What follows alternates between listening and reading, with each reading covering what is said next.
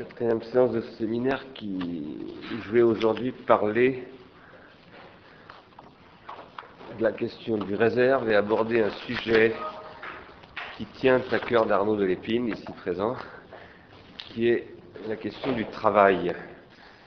Je dis que je vais l'aborder, enfin, on verra jusqu'où je, je suis que je tiens jamais vraiment les, programmes que je me fixe, donc euh, on verra jusqu'où je peux en parler, mais si j'en parle pas cette séance-ci, j'en parlerai la prochaine fois. Et par ailleurs, j'en parle dans un livre qui sera en librairie bientôt, qui s'appelle Pour une nouvelle critique de l'économie politique, qui comporte deux parties. Une première qui est la conférence que j'ai faite euh, le 15 janvier, un peu modifiée, et l'autre qui est un, donc un texte sur la question du travail. Avant d'entrer dans le sujet, et pour l'introduire, je voudrais rappeler que dans le, manifeste d'Ars Industrialis, que nous avons publié il y a presque quatre ans exactement, enfin pas tout à fait, euh, il y aura quatre ans dans un mois, euh, nous disions la question n'est pas de relancer la consommation, mais le désir. Et nous disions aussi que si on ne prenait pas conscience de la nécessité de la relance du désir, passant par une politique industrielle et technologie de l'esprit, et de l'abandon, évidemment progressif, d'une organisation de l'économie basée sur la consommation, donc le consumérisme, le modèle consumériste, le capitalisme allait à sa perte. Eh bien, je crois que peux dire sans être trop, euh, comment dire, euh, immodeste, que, ou je ne sais pas comment trouver, quel mot trouver, euh, démesuré, que nous avions raison. Mais en même temps, si nous avions raison, on peine toujours à faire comprendre que nous avions raison aujourd'hui. Parce que les plans de relance ce qu'on appelle les plans de relance aujourd'hui, ce sont des plans de relance dans la consommation. Alors, on pourrait avoir l'impression que, euh, puisque bah, le plan de relance, c'est le grand sujet, hein, mettre en place des plans de relance, quel type de plan de relance, à quel niveau de, de, de financement public faut-il aller, etc., etc on pourrait me dire, ben non, il y a des, justement, Nicolas Sarkozy, par exemple, en France, dit non, il faut pas relancer par la, consommation, il faut relancer par l'investissement. Sauf que ce n'est pas du tout une relance par l'investissement. C'est une relance par le maintien du système de la consommation pour lequel on crée des dispositifs qui conduisent à la spéculation et pas du tout à l'investissement. Plus exactement, c'est l'investissement, si j'ose dire, dans le désinvestissement, dans un système qui produit le désinvestissement.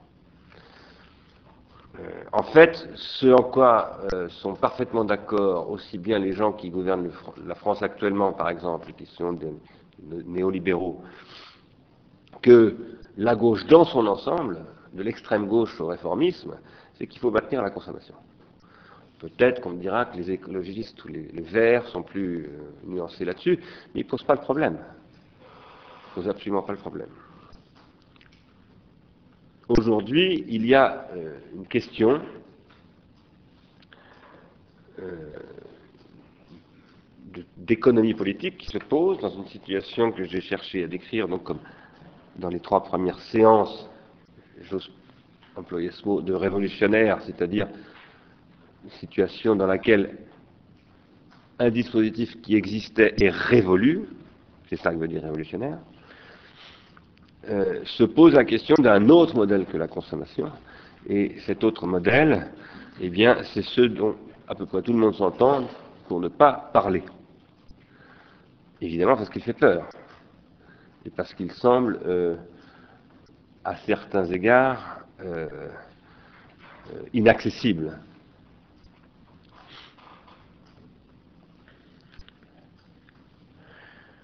Alors, en réalité, je pense que ce qui fait peur dans cette affaire, beaucoup de choses font peur. D'abord, la, pragmatique même du sujet fait peur, inévitablement. C'est-à-dire que la nécessité de sauver, par exemple, des emplois aujourd'hui, c'est évidemment ce qui légitime la nécessité d'une relance de la consommation. Je ne suis pas en train de dire qu'il ne faut pas relancer la consommation. Euh, ce que je suis en train de dire, c'est que le problème qui doit être posé n'est pas celui-là. Ce qu'il faut, c'est il faut relancer le désir. Ça ne veut pas dire qu'il ne faut pas relancer la consommation. Ça veut dire que euh, il faut parler clairement aux habitants du monde industriel planétaire aujourd'hui pour leur dire Bien sûr qu'il faut sauver autant d'emplois que possible, maintenir l'activité économique, etc. Donc, maintenir la consommation. Mais s'il faut maintenir la consommation, c'est pour progressivement transformer cet investissement-là, ce type d'investissement-là, ou ce type d'organisation-là, en autre chose qui doit être atteint à travers ce que j'appellerais un chemin critique. Terme qu'on emploie dans la méthode PERT, les ingénieurs connaissent cela, qui est un système qui consiste à euh, euh, bâtir des échéances et à montrer comment une phase, par exemple, conditionne la phase suivante, à conditionner la production de la phase 1 euh, par la phase ultime, c'est-à-dire à asservir la phase immédiate qui suit immédiatement demain, donc ce qu'on appelle le court terme, à une anticipation du long terme. Et la difficulté est que Ici, le court terme doit, en fait, le, court terme est en contradiction avec le long terme. Ou plus exactement, le long terme doit rompre avec le court terme. Caro, je suis désolé, mais ça me pose un problème.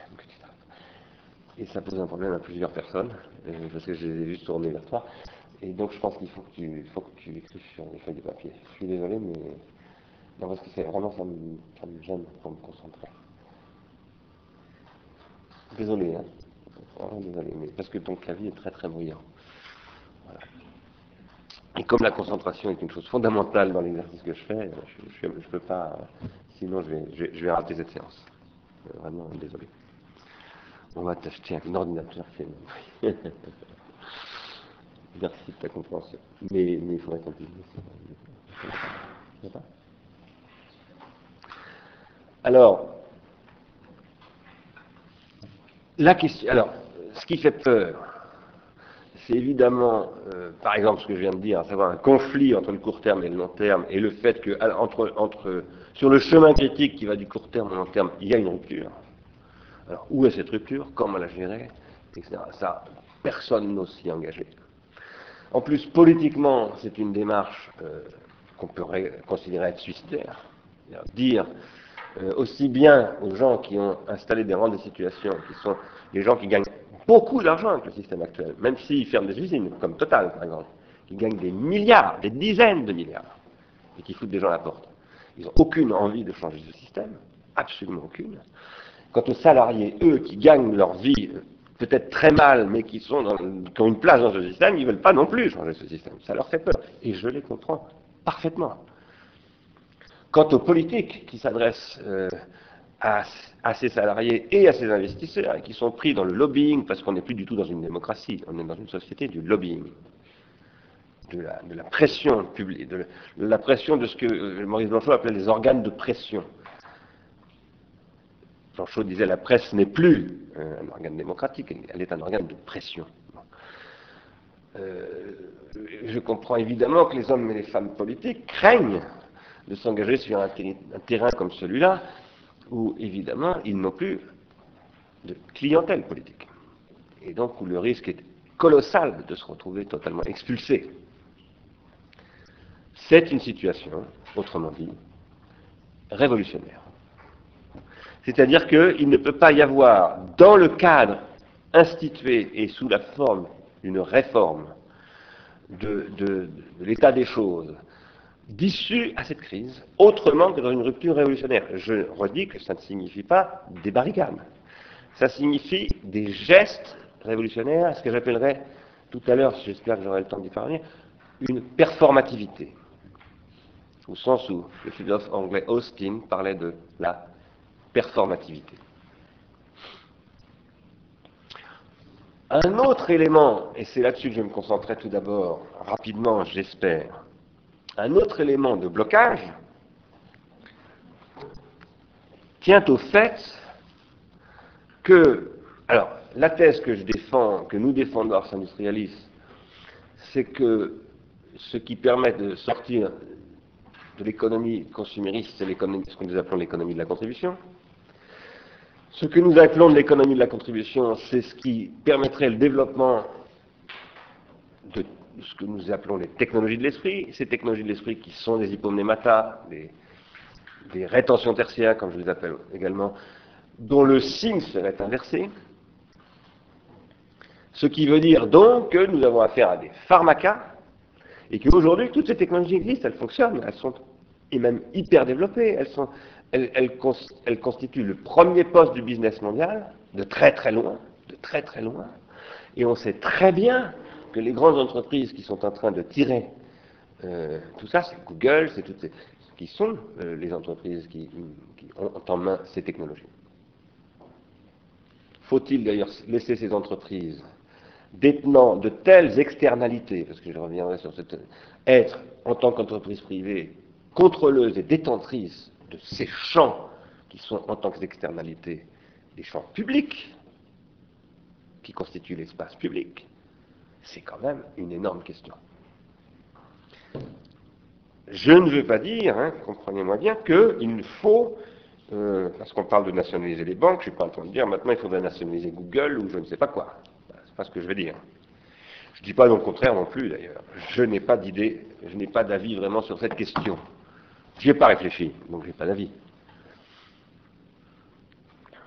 Outre des questions de faisabilité, mais même sur les questions des principes, je n'y ai pas réfléchi. Mais ce que je veux dire, en revanche, c'est que laisser ces espaces qui constituent un tel pouvoir sur le temps des individus, ce sont des espaces qui constituent un pouvoir sur le temps.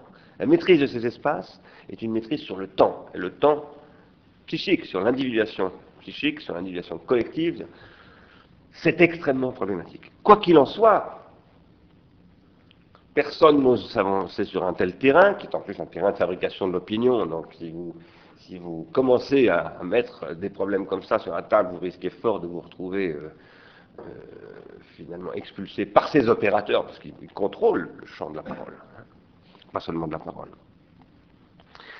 Mais surtout, enfin ça j'en parlerai pas, je l'indique pour mémoire, il faudra y revenir, mais surtout, ce que je crois, c'est que nous sommes confrontés à l'apparition de ce que j'appelle une société réticulaire, celle des technologies relationnelles numériques, et que cette société réticulaire est pharmacologique, et que personne ne sait penser pharmacologiquement.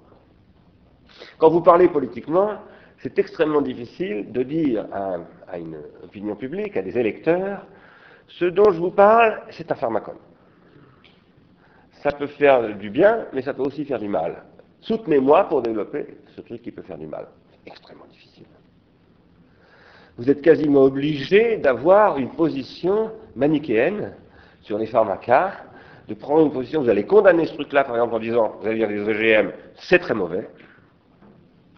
Je suis pas si sûr que les OGM ça soit très mauvais. Ce qui est très mauvais, c'est le système actuel, dans lequel c'est l'industrie des OGM qui est très mauvaise. Est-ce que les OGM en tant que tels sont très mauvais? Que la technologie des OGM est très mauvaise Moi, j'en suis pas absolument sûr. Enfin, ou plus exactement, je ne suis pas sûr qu'il faille se poser des problèmes dans ces termes-là. Quoi qu'il en soit. D'ailleurs, hein, par contre, ce je suis sûr, c'est que les OGM vont se développer. Je suis absolument sûr. C'est absolument inévitable. Parce que même si nous avions, admettons qu'en Europe, nous ayons la capacité à interdire véritablement la production d'OGM. D'abord, les États-Unis ne l'interdiront pas, et puis alors l'Asie en aucun cas. Or, nous sommes des mains devant l'Asie, maintenant. Il faut être lucide. Donc ce type d'opposition, de toute façon, d'un point de vue strictement de réel politique ou de pragmatique, n'a pas de sens. Mais en plus, euh, elle est peut-être fausse euh, sur un plan plus fondamental. C'est très difficile de parler pharmacologiquement, de tenir un discours pharmacologique, parce que c'est un discours de l'ambiguïté. Non pas ambigu, non pas, c'est pas un discours de, gens ambigus, ça peut être ça aussi d'ailleurs, bien entendu, mais c'est un discours sur le fait que les choses sont intrinsèquement ambiguës. Que la société, c'est ce que les Grecs appelaient une situation tragique, c'est comme ça que Jean-Pierre Vernant l'analysait, la société est installée dans une situation d'ambiguïté fondamentale. Et c'est ce que, euh, eh bien précisément, Prométhée représente dans la, dans la mythologie grecque, telle que Jean-Pierre Vernant l'a étudié dans À la table des hommes, dans ce, livre majeur qui est À la table des hommes.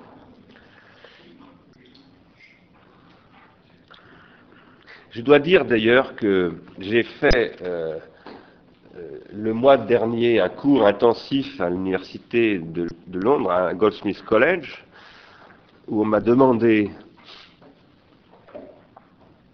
de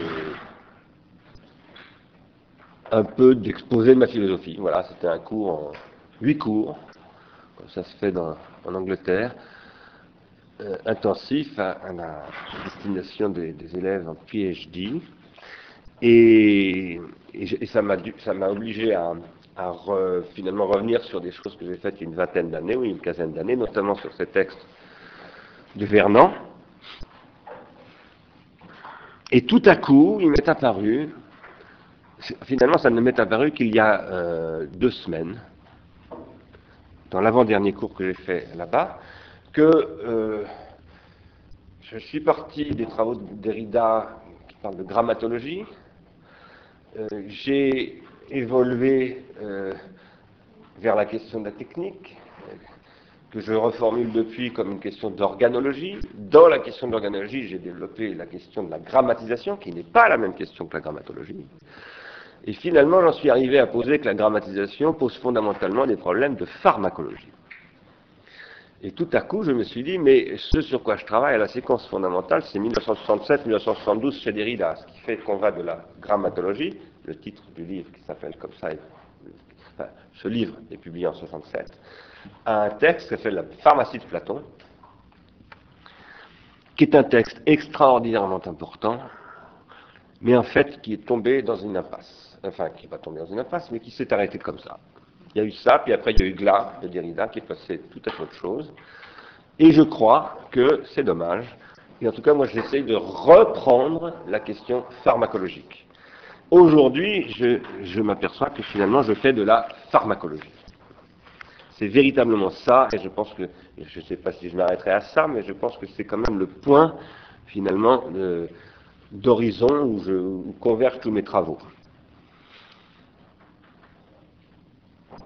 Je vous en reparlerai peut-être dans ce séminaire-là, mais en tout cas, j'en reparlerai bientôt dans un, si c'est pas dans ce séminaire, dans un autre, parce que j'ai, à Goldsmith, fait finalement, en, en, prenant tout à coup ce point de vue, j'ai découvert toutes sortes de choses nouvelles.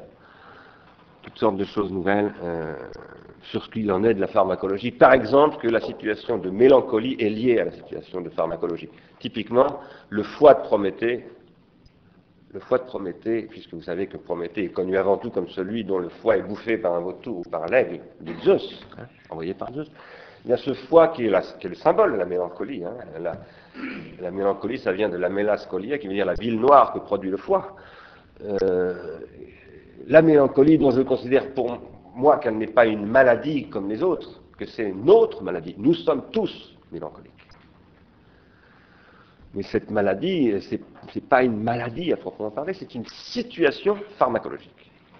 Ce qui fait que Prométhée figure la mélancolie, c'est qu'en fait il figure la situation pharmacologique, et nous sommes tous plus ou moins euh, mélancoliques, euh, et nous utilisons des pharmacas d'ailleurs pour lutter contre la situation mélancolique dans laquelle nous plonge la pharmacologie. Pourquoi est-ce que la pharmacologie nous plonge dans la situation de mélancolie? Eh bien tout simplement parce qu'une situation pharmacologique est absolument, irrémédiablement ambiguë. Et donc on est obligé de faire le deuil d'une situation qui serait sans ambiguïté. Je pose un petit peu que, comme le narcissisme, je, l'ai posé comme, en m'appuyant sur Freud, comme étant une structure primordiale de la psyché. Hein. J'ai développé le concept de narcissisme primordial, qui est pas un narcissisme, mais par ailleurs une pathologie, névrotique euh, ou, même psychotique. Il peut, le narcissisme pathologique peut produire de la psychose, euh, mais le narcissisme n'est pas une, simplement une pathologie, c'est une condition de la psyché. Et bien de la même manière, la mélancolie est une condition de la psyché. En fait, ça veut dire que la pharmacologie est une condition de la. Alors, le monde politique d'aujourd'hui et la société dans son ensemble reculent devant ce que j'appelle donc la société réticulaire. Qu'est-ce que c'est que la société réticulaire? Ben, Tout le monde, toute société est réticulaire, bien entendu. Une société humaine, c'est une société qui est fondée sur des réseaux, sur des réseaux sociaux. Oui. Mais ce que j'appelle moi la société réticulaire, c'est une société dont l'économie industrielle consiste dans le contrôle technologique de ces réseaux. Et ça, c'est ce dont nous sommes. Et ça, c'est une société qui produit une traçabilité. Est-ce que la pharmacologie est une architraçabilité? Je dis ça parce que le grand concept de Jacques Derrida, c'est le concept de trace, qui vient de Nietzsche d'ailleurs, Spur. Et puisque Nietzsche, je l'ai cité dans un livre qui paraîtra, le livre dont je parlais tout à l'heure, à travers Deleuze et Guattari, Nietzsche pose la question de la trace, et en particulier comme mnémotechnique. Et Nietzsche dit, ce qui fait de l'homme l'homme, c'est sa mnémotechnique. J'en avais parlé le 15 janvier euh, dans cette conférence sur la nouvelle critique de l'économie politique. Aujourd'hui, nous vivons dans une société réticulaire, c'est-à-dire une société de la traçabilité. Tout ce qui passe là-dessus, par exemple, où j'ai à la fois mon mail, tout ça, est conservé et, tracé et observable et contrôlable. Ça fait extrêmement peur, parce que ça ne fait que commencer.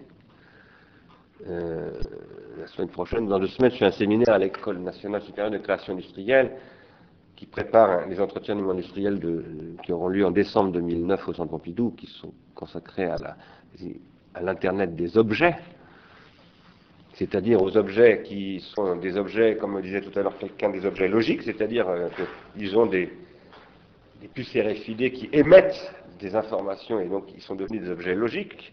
Avant, les objets logiques étaient dans ce genre de choses, ou dans les ordinateurs. Mais maintenant, les objets logiques, ils vont être dans les rayons de supermarché. Partout, dans votre poche. Tous les objets vont devenir logiques, devenir logiques parce que tous les objets vont avoir une adresse Internet. Et donc, on va vers une hyper-traçabilité qui est porteur de la... Est-ce qu'il faut l'aborder à travers la question d'une architraçabilité J'emploie là le mot au sens où Jacques Derrida a employé le terme d'architrace. Il a dit qu'il faut essayer de penser la trace à travers le concept d'architrace. Je laisse cette question pendante. Je la laisse pendante parce que je la, crois euh, dangereusement euh, prématurée, si je puis dire. Mais j'y reviendrai. En revanche, je dirais que en attendant d'y répondre positivement, j'y répondrai par provision et, par réserve, c'est un mot réserve sur lequel je vais revenir là maintenant longuement. Pour la mettre en réserve, je répondrai que c'est une question pharmacologique. Mais j'ai tendance en disant ça tout de suite à répondre que la question n'est pas tant une architrace, parce que dans la pharmacologie, il n'y a pas d'archi. La pharmacologie est absolument empirique. L'architrace, n'est déjà plus empirique, elle tend vers le transcendantal, vers ce que euh, Derrida appelle plus tard le quasi-transcendantal. La société réticulaire, où se produit une hypertraçabilité, est pharmacologique. Ça veut dire, je le disais euh, dans l'avant-dernière séance qu'elle avait faite, je crois, que nous sommes dans une situation révolutionnaire. Et dans la première, pardon, dans la première séance que j'avais faite, j'avais dit dans une situation révolutionnaire, nous sommes face à un, un, choix. Nous sommes face à une croix, une croisée des chemins. Nous devons choisir. Moi, je pose qu'on doit et qu'on peut choisir. Et je pense qu'une tendance de la philosophie française à la fin du XXe siècle extrêmement dangereuse a, a consisté à dire qu'on ne pouvait pas choisir. Je ne dis pas que c'est ce que disait d'ailleurs exactement cette philosophie française, mais c'est comme ça qu'elle a très souvent été interprétée. Nous devons choisir, décider. C'est ça qui est révolutionnaire. C'est la capacité à faire prendre une telle décision. Et ce choix, c'est un choix pharmacologique dans la société réticulaire. Ce choix d'ailleurs n'est pas un simple choix oppositif, puisque le pharmacone n'est jamais simple, c'est une composition. Et ce choix, ça va être de pousser euh, le devenir à travers la crise que nous sommes en train de traverser, dans la société réticulaire vers un sens qui est ce que donc j'essaie avec Arsène Smith de décrire comme une société de la contribution. Là où par ailleurs la société réticulaire de toute façon va se développer. Ça, le choix n'est pas dans le fait de savoir si on veut ou si on ne veut pas aller dans la société réticulaire. Ça, de toute façon, elle va se développer, que ça nous plaise ou pas. Non seulement elle va se développer, mais elle est déjà hyper développée. On ne s'en rend pas vraiment compte. Nous sommes sous-informés, sous-conscients du développement de la société réticulaire. C'est colossal, la traçabilité qui existe déjà. Mais ça ne fait que commencer, pourtant. Et toute l'activité de recherche qui se mène en, informatique, dans les sciences et technologies cognitives, etc., est faite pour optimiser tout cela, aussi bien du côté des capteurs que des logiciels de traitement, l'analyse des formes, tout, absolument, le design, etc. La question n'est pas de savoir s'il faut ou s'il ne faut pas vers la société réticulaire, nous sommes déjà dedans. Le problème, c'est quelle organisation de la société réticulaire et quelle thérapeutique pour ce pharmacone?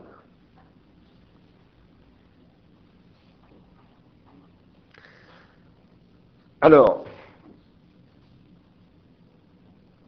la société réticulaire, euh, c'est ce qui constitue, je l'ai dit tout à l'heure, je l'avais dit avant, c'est ce qui repose même sur la constitution d'externalité.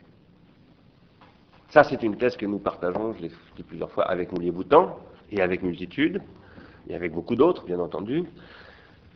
Ça repose sur la constitution d'externalité, ça, fait apparaître une économie d'un nouveau type qui ne repose plus fondamentalement sur le contrôle, disons, des process internes, à l'entreprise, sa comptabilité, ses employés, son capital constant, enfin ses, machines, ses brevets, sa propriété euh, intellectuelle, son règlement intérieur, enfin toutes les choses qui font ce qu'on appelle la sociologie des institutions, l'économie, euh, la microéconomie, etc. Les objets de la gestion.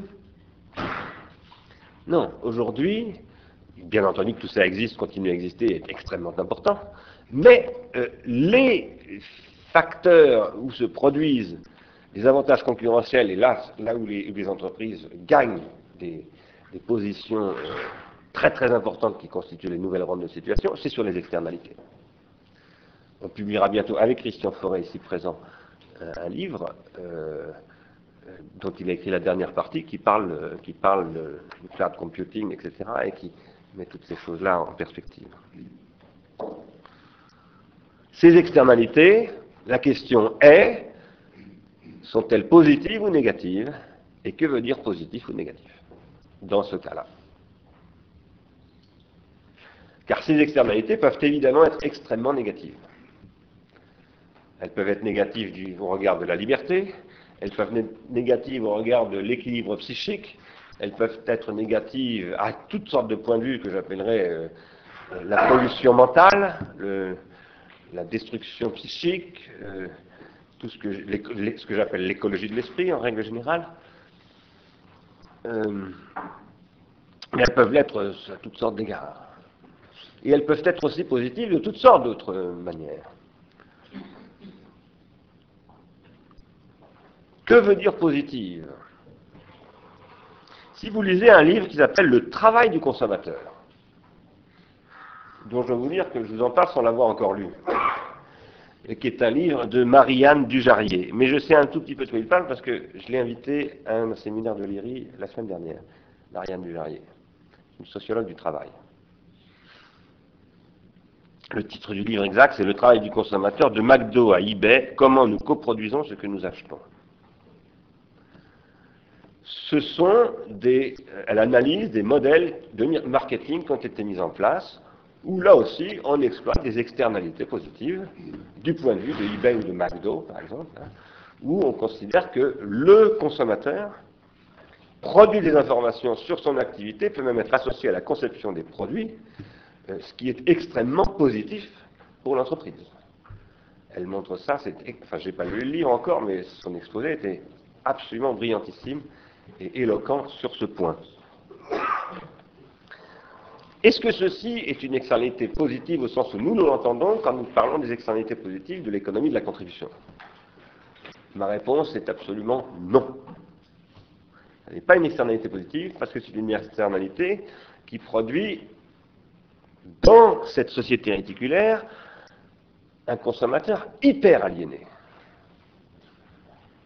hyper, euh, hyper contrôlé, hyper tracé, hyper, euh, hyper consommateur, hyper consommateur. Et c'est ce qui euh, est souvent désigné comme constitutif de ce qu'on appelle le crowdsourcing, la ressource dans les foules, dans les masses.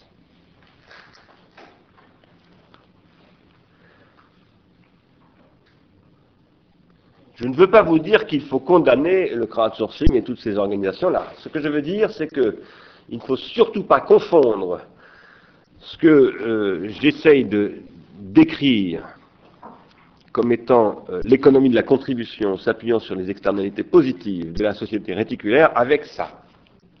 Ça, c'est pas du tout ce que j'appelle une économie de la contribution. Ça, ça relève plutôt de ce que certains appellent le nouveau marketing, le marketing du crowdsourcing. Ça n'est pas sans rapport, bien évidemment, avec l'économie de la contribution. On pourrait, on pourrait, dire, si on veut, que c'est une économie de la contribution, mais c'est une économie de la contribution euh, dont je pense qu'elle consiste fondamentalement à maintenir le modèle consumériste, autant que faire se peut. Et que par conséquent, elle est euh, problématique. Parce qu'elle ne produit pas de la connaissance, du cognitif, du savoir. Elle produit une auto, elle produit, je vais y revenir tout à l'heure, un milieu associé du type turbine gimbal, où le milieu humain est associé au fonctionnement de la machine ou de l'entreprise, comme l'eau est associée au fonctionnement de la turbine. Qu'est-ce que ça veut dire comme l'eau? Ça veut dire que l'eau est totalement passive, l'eau n'a aucune liberté possible par rapport au fonctionnement de la turbine, elle est absolument soumise au fonctionnement de la turbine. Alors moi, les, milieux associés dont je parle, c'est un autre, constitue un autre type de milieu associé.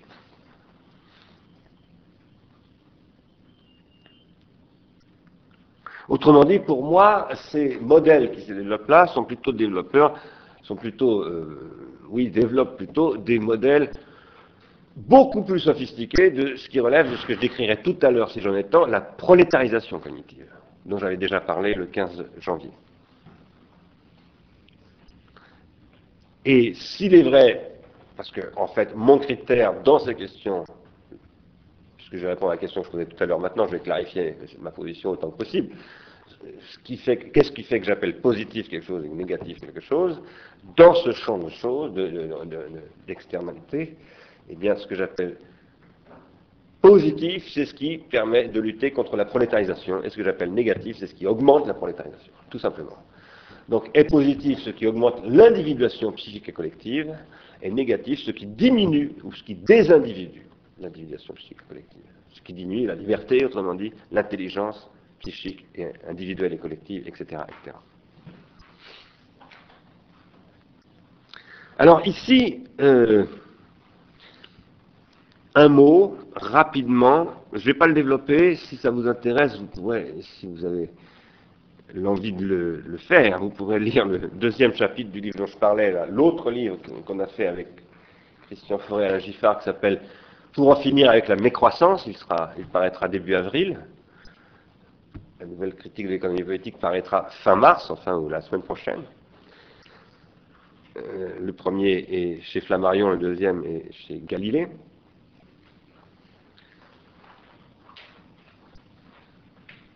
Dans le, troisième chapitre, je, fais un long développement sur la question de ce qu'on appelle maintenant les métadonnées. Car la traçabilité, dont je vous parlais tout à l'heure, l'hypertraçabilité typique des sociétés réticulaires, c'est ce qui est produit par des métadonnées. Et ces métadonnées, elles sont produites de toutes sortes de manières. Quand je passe un coup de fil, je produis des métadonnées sur les centraux qui gèrent mes appels. Euh, quand j'envoie un email, je produis des métadonnées. Euh, quand j'achète aussi d'ailleurs des, trucs au supermarché qui ont des, codes, des puces RFID ou des codes barres, je produis aussi des métadonnées sur moi-même, sur le produit, sur le stock de l'entreprise, etc., etc. En fait, je produis des métadonnées absolument en permanence maintenant. Partout où il y a du numérique, je produis des métadonnées. Le numérique gère des métadonnées.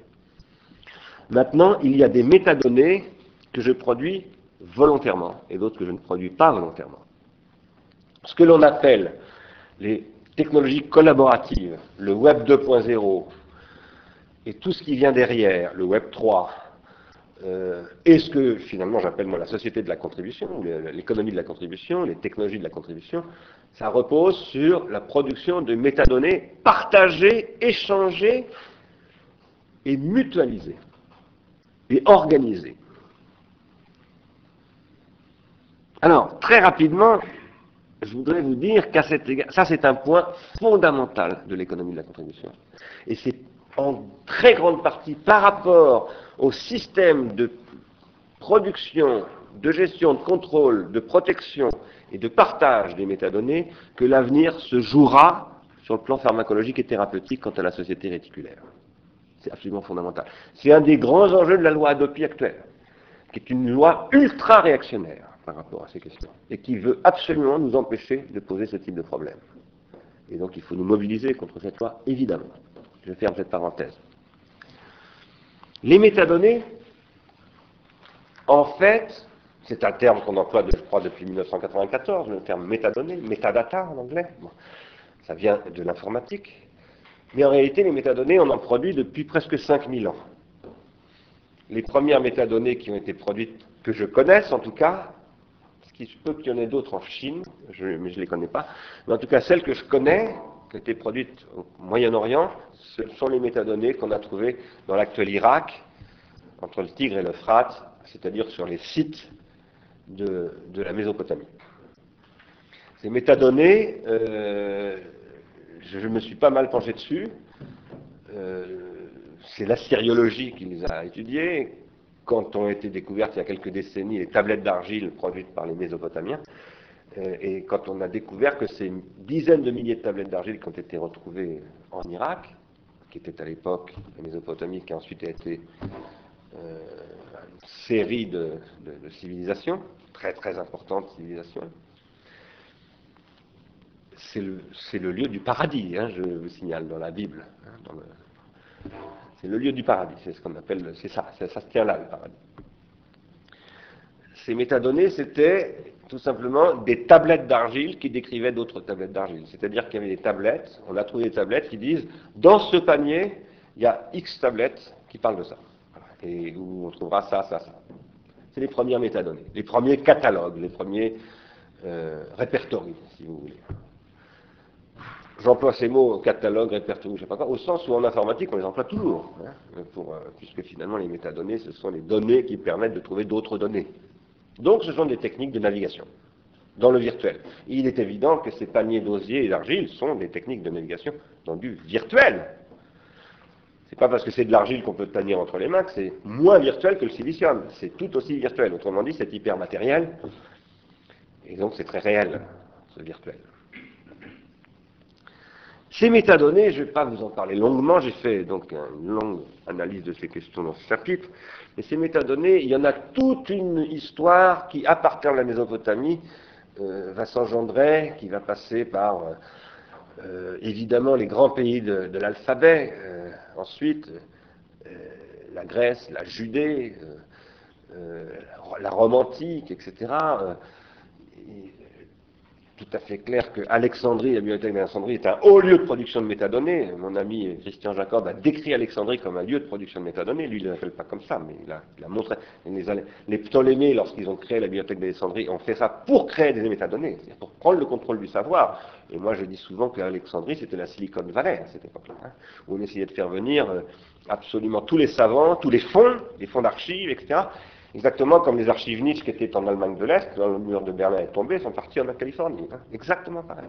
Les Ptolémées ont fait la même chose, et les Ptolémées, vous ne le savez peut-être pas, mais ils faisaient venir les intellectuels en, leur offrant des maisons magnifiques, des harems, etc., pour qu'ils bossent pour euh, l'intelligence collective de l'Empire, hein, de l'Empire alexandrin. Ce que font les États-Unis depuis des, décennies. Hein. Ce que ces crétins d'Européens ne comprennent absolument pas ce que pauvre crétin qui nous gouverne est incapable même d'imaginer. Incapable. Parce que ce sont des gens qui n'ont aucune notion de ce que c'est que la force du savoir. Eux qui admirent tellement les anglo-saxons ne savent pas ce que dit Bacon lorsqu'il dit knowledge is power.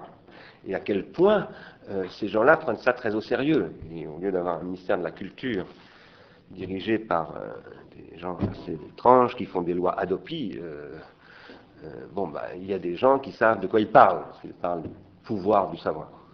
Et ça, c'est une vieille histoire. Ça remonte aux Mésopotamiens, ça passe par les Ptolémées, ça passe aussi par François Ier, parce qu'à une époque, les Français comprenaient un peu ça, euh, et, puis euh, ça passe ensuite en Californie. Maintenant, ça passe en Asie, puisque les Asiatiques aussi comprennent très bien ça. Aujourd'hui, je veux dire. Quoi qu'il en soit, dans cette histoire des métadonnées,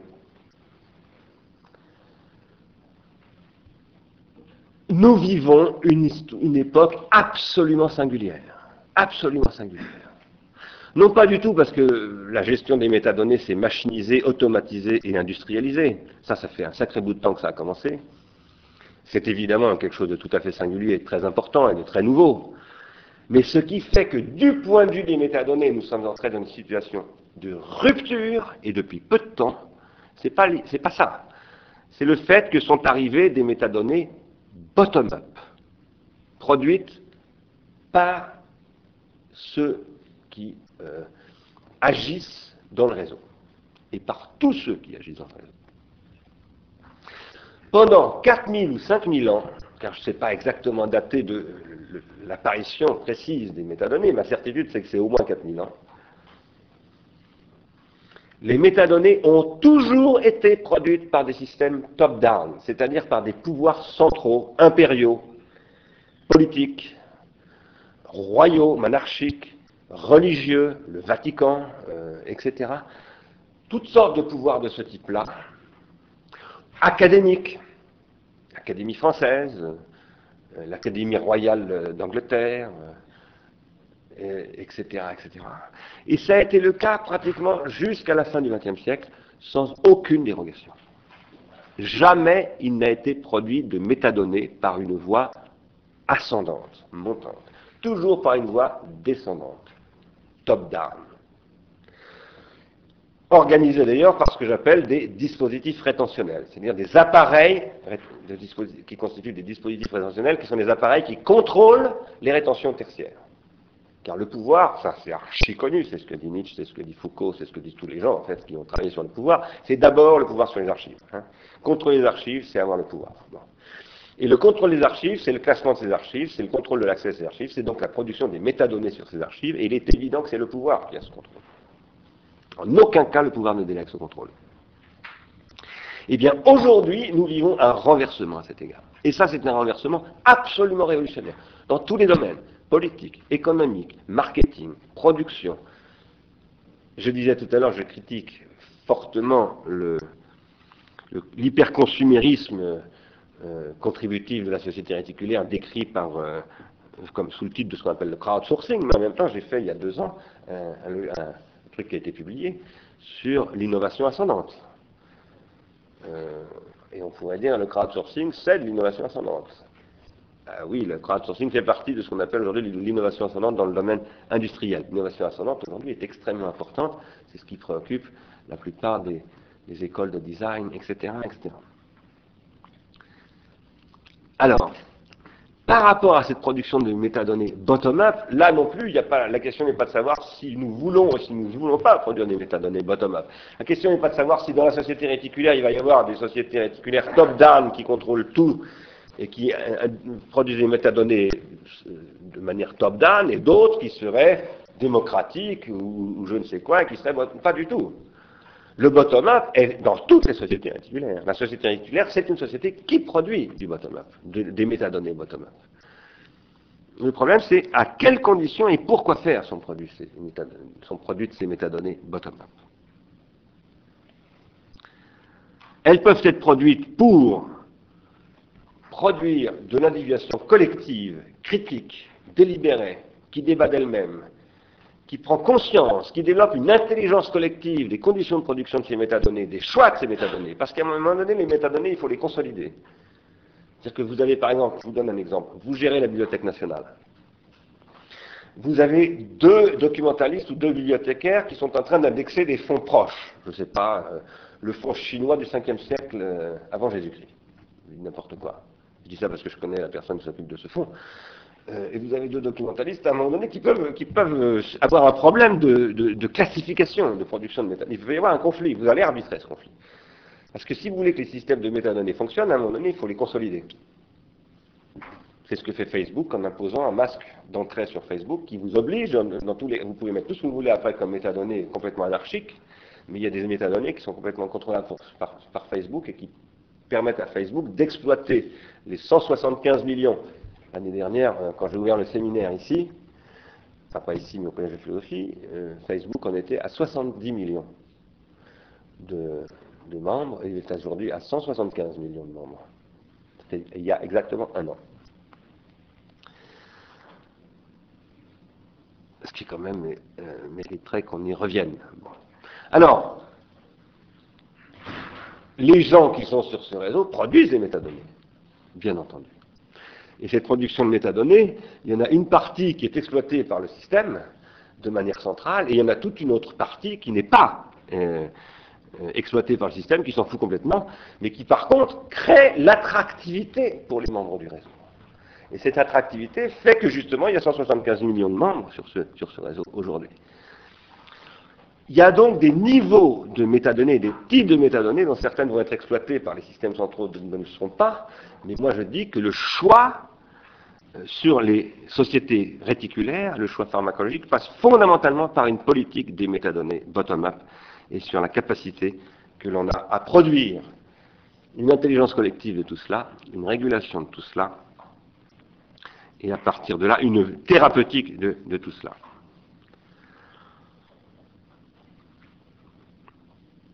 Alors, j'avais parlé euh, au mois de le 17 décembre de la pollinisation, en reprenant le terme employé en fait depuis euh, pratiquement le XVIIe siècle d'ailleurs, mais euh, enfin non, je dis des bêtises. La, fable des abeilles est une vieille histoire, mais le concept de pollinisation est évidemment beaucoup plus récent.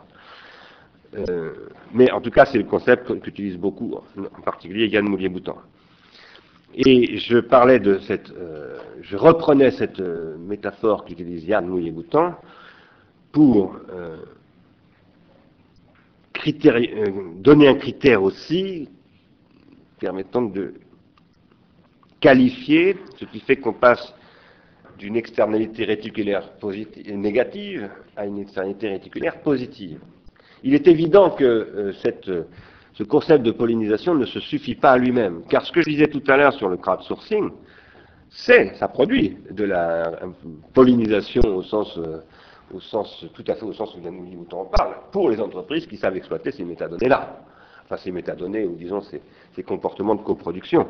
Mais ça ne veut pas dire du tout que ça produise une pollinisation au sens où moi je l'emploie, où moi j'essaie de la décrire. Pourquoi? Parce que pour moi, cette pollinisation, elle doit être sublimatoire.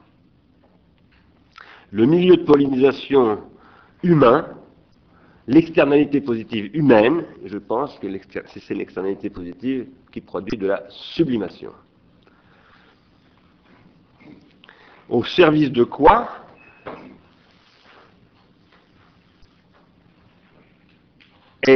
L'externalité positive dans ce que nous faisons lorsque nous butinons, non pas pour ramasser du miel, ni pour féconder des végétaux, eh bien, elle est au service d'autre chose que je vais laisser sous cette forme-là avec un grand A et avec un grand C. Ces deux mots, autre et chose, étant d'ailleurs des mots de Jacques Lacan. L'autre chose, voilà au service de quoi est, selon moi, cette externalité positive sublimatoire. Évidemment, la grande question est de savoir de quelle chose il s'agit. On y reviendra plus tard. En tout cas, il ne s'agit pas de fournir des données monnayables par Facebook sur mes comportements et ceux de mes réseaux. En tout cas, il ne s'agit pas de la coproduction sur le crowdsourcing dont parlait Marianne Dujarrier. Il s'agit, en revanche, pour moi, sans aucun doute, de ce que Antonella Corsani et Mauricio Lazzarato décrivent comme le travail hors emploi des intermittents du spectacle. Donc je m'achemine lentement vers cette problématique que suivent depuis longtemps les gens de la revue Multitude, et par rapport à quoi, grâce à là aussi Arnaud Delépine d'ailleurs, euh, j'ai lu euh, l'enquête qui a été faite par Lazzarato, qu'on a accueilli Arsène Rilis il y a deux mois, et Antonella Corsani, à la demande du comité euh, des intermittents de l'île de France sur, je dirais, appelons ça l'économie libidinale de l'intermittence. J'appellerais ça comme ça. Je ne suis pas sûr que Lazzarato l'appellerait comme ça, mais moi je l'appellerais comme ça. Il est évident que ce qui est en jeu dans l'activité de l'intermittence qui est décrite comme un travail hors emploi, et donc où Lazzarato et Corsani disent qu'il ne faut absolument pas confondre l'emploi et le travail, ça c'est la chose très très importante, c'est quelque chose qui relève de la sublimation. Et aussi de ce que euh, Jean-Claude Milner appelait l'idéal en parlant des salariés de l'idéal.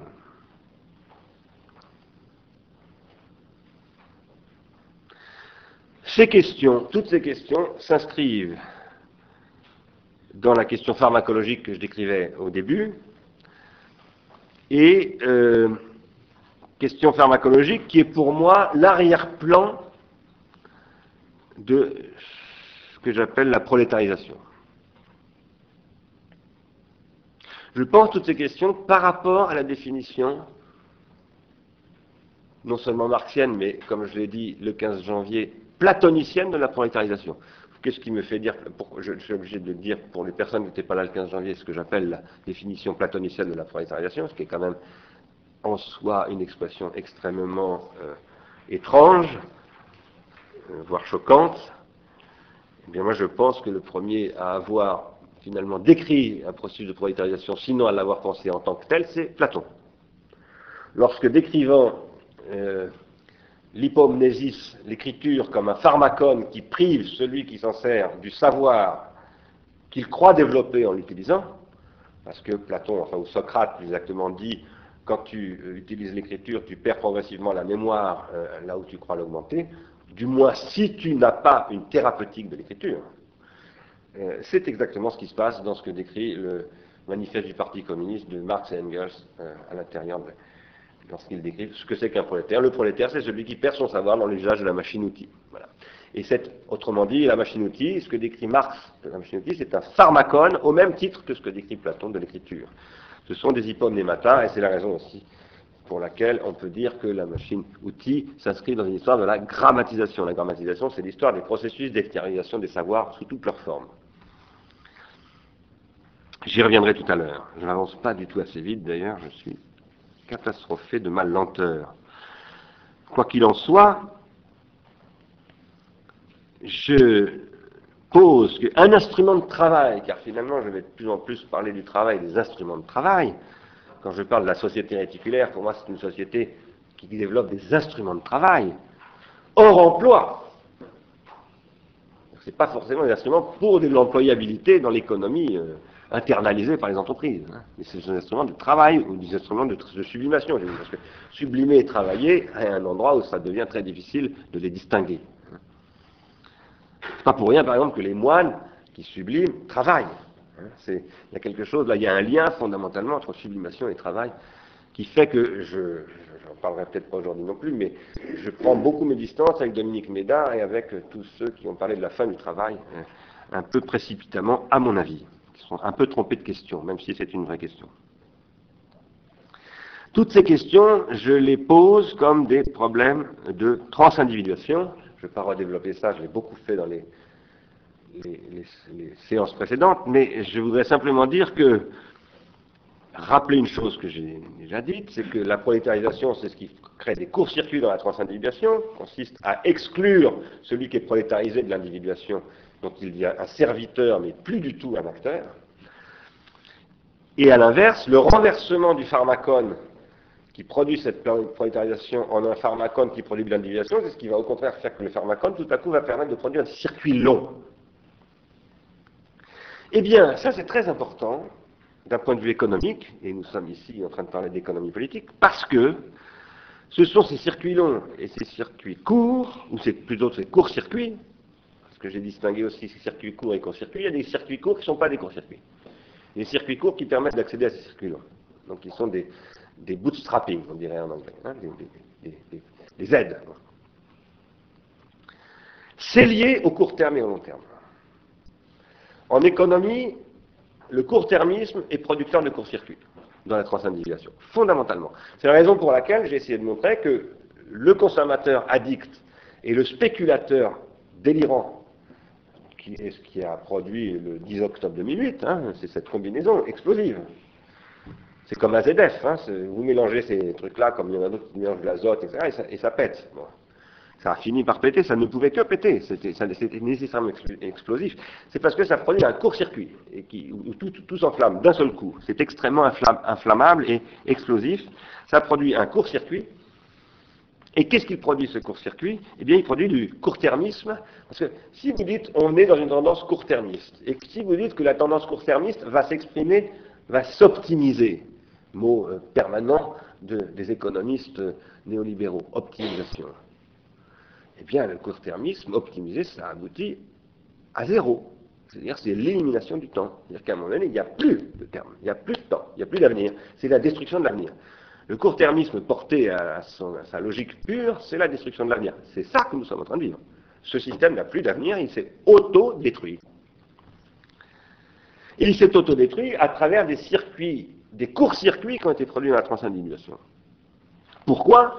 Parce que quand vous court-circuitez la transindividuation, il n'y a donc plus de transindividuation, il n'y a donc plus d'individuation, il n'y a donc plus de désir, il n'y a donc plus d'anticipation, il n'y a plus de protension, et donc il n'y a plus de long terme. Une grande question est de savoir ce que c'est ici que le long terme. C'est une discussion que j'avais eue avec Derrida en 1974 dans un livre qui est paru en 1976, Échographie de la télévision, et nous n'étions pas d'accord. Parce que moi je disais qu'il fallait distinguer le court terme et le long terme. Et lui disait, mais le court terme, le long terme, ça n'est que du court terme euh, relativement moins court. Pourquoi? Parce que le long terme, ça se calcule. Eh bien non. Je suis désolé, mais le long terme, ça n'est pas simplement l'extension calculatoire du court terme. C'est pas vrai. Quand on distingue le long terme et le court terme en stratégie, on sait que précisément le court terme est de l'ordre du, calcul et du calcul tactique, alors que le long terme n'est pas simplement de l'ordre du calcul, il est de l'ordre de la prise de risque. Alors vous allez me dire, bah, le risque, ça se calcule, bien entendu. Les probabilités, oui, mais il y a quelque chose qui est plus que ça et qui convoque une croyance et un désir et un investissement. Et pour que vous puissiez produire un long terme qui produise une croyance, un désir, un investissement partagé par d'autres, parce que si, ce n'est pas partagé par d'autres, ça ne marchera jamais, il faut que vous soyez capable de produire du désir. Et ces désirs, ce sont des circuits longs. Vous savez pourquoi? Moi, je l'ai souvent dit ici. Le désir, c'est ce qui a comme objet, non pas simplement les subsistances, ça c'est les objets typiquement du court terme. La subsistance, c'est l'objet de la pulsion. Les subsistances, c'est ce qui permet de satisfaire la faim, la soif, etc. Bref, tous les objets de la pulsion. C'est comme ça que Freud décrit les pulsions, hein. y compris la reproduction. La reproduction, le prolesse, c'est-à-dire la reproduction de l'espèce. Les existences, c'est ce qui permet d'acquérir de, la reconnaissance symbolique au-delà de, la subsistance. Mais ce qui donne l'accès à la reconnaissance symbolique au-delà de la subsistance, et qui donc est de l'existence, c'est l'accès aux consistances à ce qui n'est pas simplement le, plan des existences, à savoir le plan des infinités. Les objets des circuits longs sont des objets infinis. Et ce mot qu'on n'ose plus depuis 50 ans employer parce que ça paraît euh, néo-chrétien, néo-idéaliste, néo je ne sais pas quoi, eh bien ce mot, c'est le mot absolument fondamental de la théorie du désir. S'il n'y a pas d'infini, il n'y a pas de désir, je n'arrête pas de le répéter. Et c'est évidemment vrai des objets du désir, qui sont des objets, je dirais, immédiats du désir, que sont le désir de se marier, aimer quelqu'un, idéaliser une personne. Quand vous aimez quelqu'un, vous idéalisez la personne. c'est le premier truc, Freud décrit très très bien ça. Et vous idéalisez, comme les géomètres idéalisent son crayon. Hein, ce sont des, ça ne produit pas le même type d'idéalité, mais c'est le même type de phénomène. Vous mettez l'objet sur un horizon d'infinité et d'incomparabilité, c'est-à-dire d'incalculabilité. Si vous êtes d'accord avec moi pour dire qu'il n'y a pas de long terme sans ce type d'objet, ça veut donc bien dire que le long terme n'est pas sur le même plan que le court terme. Le long terme n'est pas une simple extension du court terme. C'est autre chose. C'est le passage à un autre plan. Cet autre plan, c'est ce que, ça, que Max Weber appelait l'esprit du capitalisme, et c'est ce qui a détruit le capitalisme du XXe siècle, et en particulier la révolution conservatrice. Ça, j'ai fait une séance là-dessus, donc je ne vais pas y revenir. Cette révolution conservatrice a consacré la destruction des objets infinis du capital et ce que j'appelle, et pas seulement du capital, du désir et du savoir, ce que j'appelle donc les consistances. C'est très cohérent avec la prolétarisation euh, des concepteurs. Le 15 janvier, là aussi, j'ai essayé de montrer qu'il y avait trois types de prolétarisation. Une prolétarisation décrite par Marx, archi connue, privation des savoir-faire. Une prolétarisation que j'ai essayé de décrire un peu en réalité dans le sillage de Marcus et un certain nombre d'autres, même si eux l'ont pas décrit comme ça exactement, qui est la, la prolétarisation du consommateur, la perte des savoir-vivre, conduisant à ce que Marcuse appelle la désublimation. Mais il y a une troisième prolétarisation, c'est la prolétarisation des concepteurs. Et ça, ça s'appelle le capitalisme cognitif. Et là, j'ai là pour le coup un désaccord avec euh, Yann Moulier-Boutan et une multitude. Ce capitalisme cognitif produit des prolétaires du concept. Mais un prolétaire du concept est une antinomie. Pourquoi? Parce qu'un concept, c'est ce qui est produit par une théorie, c'est-à-dire par une affinité, par une idéalité. Mais cette idéalité est infinitisable. Sinon, ce n'est pas une infinité, ce n'est pas une idéalité. Ces travailleurs du concept du capitalisme cognitif qui sont en fait asservis à des modèles ultra complexes, des systèmes experts, des, dispositifs euh, qu'on appelle les technologies cognitives, que moi-même j'appelle comme ça, et qui sont souvent des gens hyper qualifiés, sont néanmoins des prolétaires, parce qu'ils ne participent plus à l'individuation du système, parce qu'ils sont expulsés totalement d'une conception du système, s'il est vrai que concevoir le système, c'est le théoriser. Or, ils n'ont plus accès à la théorie. La crise actuelle de l'université en ce moment même, en France, est liée à une question comme celle-là. Parce qu'il y a une destruction de la théorisation par la prolétarisation des concepteurs, et les concepteurs, j'aime aussi bien les scientifiques et les designers que euh, toutes sortes d'autres gens, les stratèges, etc. Alors, ça en principe c'était l'introduction de la séance d'aujourd'hui. Euh, je m'aperçois que je suis vraiment mal parti parce qu'il euh, est l'heure de s'arrêter pour discuter. Euh, mais je vais quand même, je vais quand même essayer d'avancer un peu plus loin, un petit peu plus loin. En rappelant que, pour reciter ce que je disais tout à l'heure et faire le lien avec ce que je vais dire maintenant, j'avais posé je crois, dans le deuxième séminaire,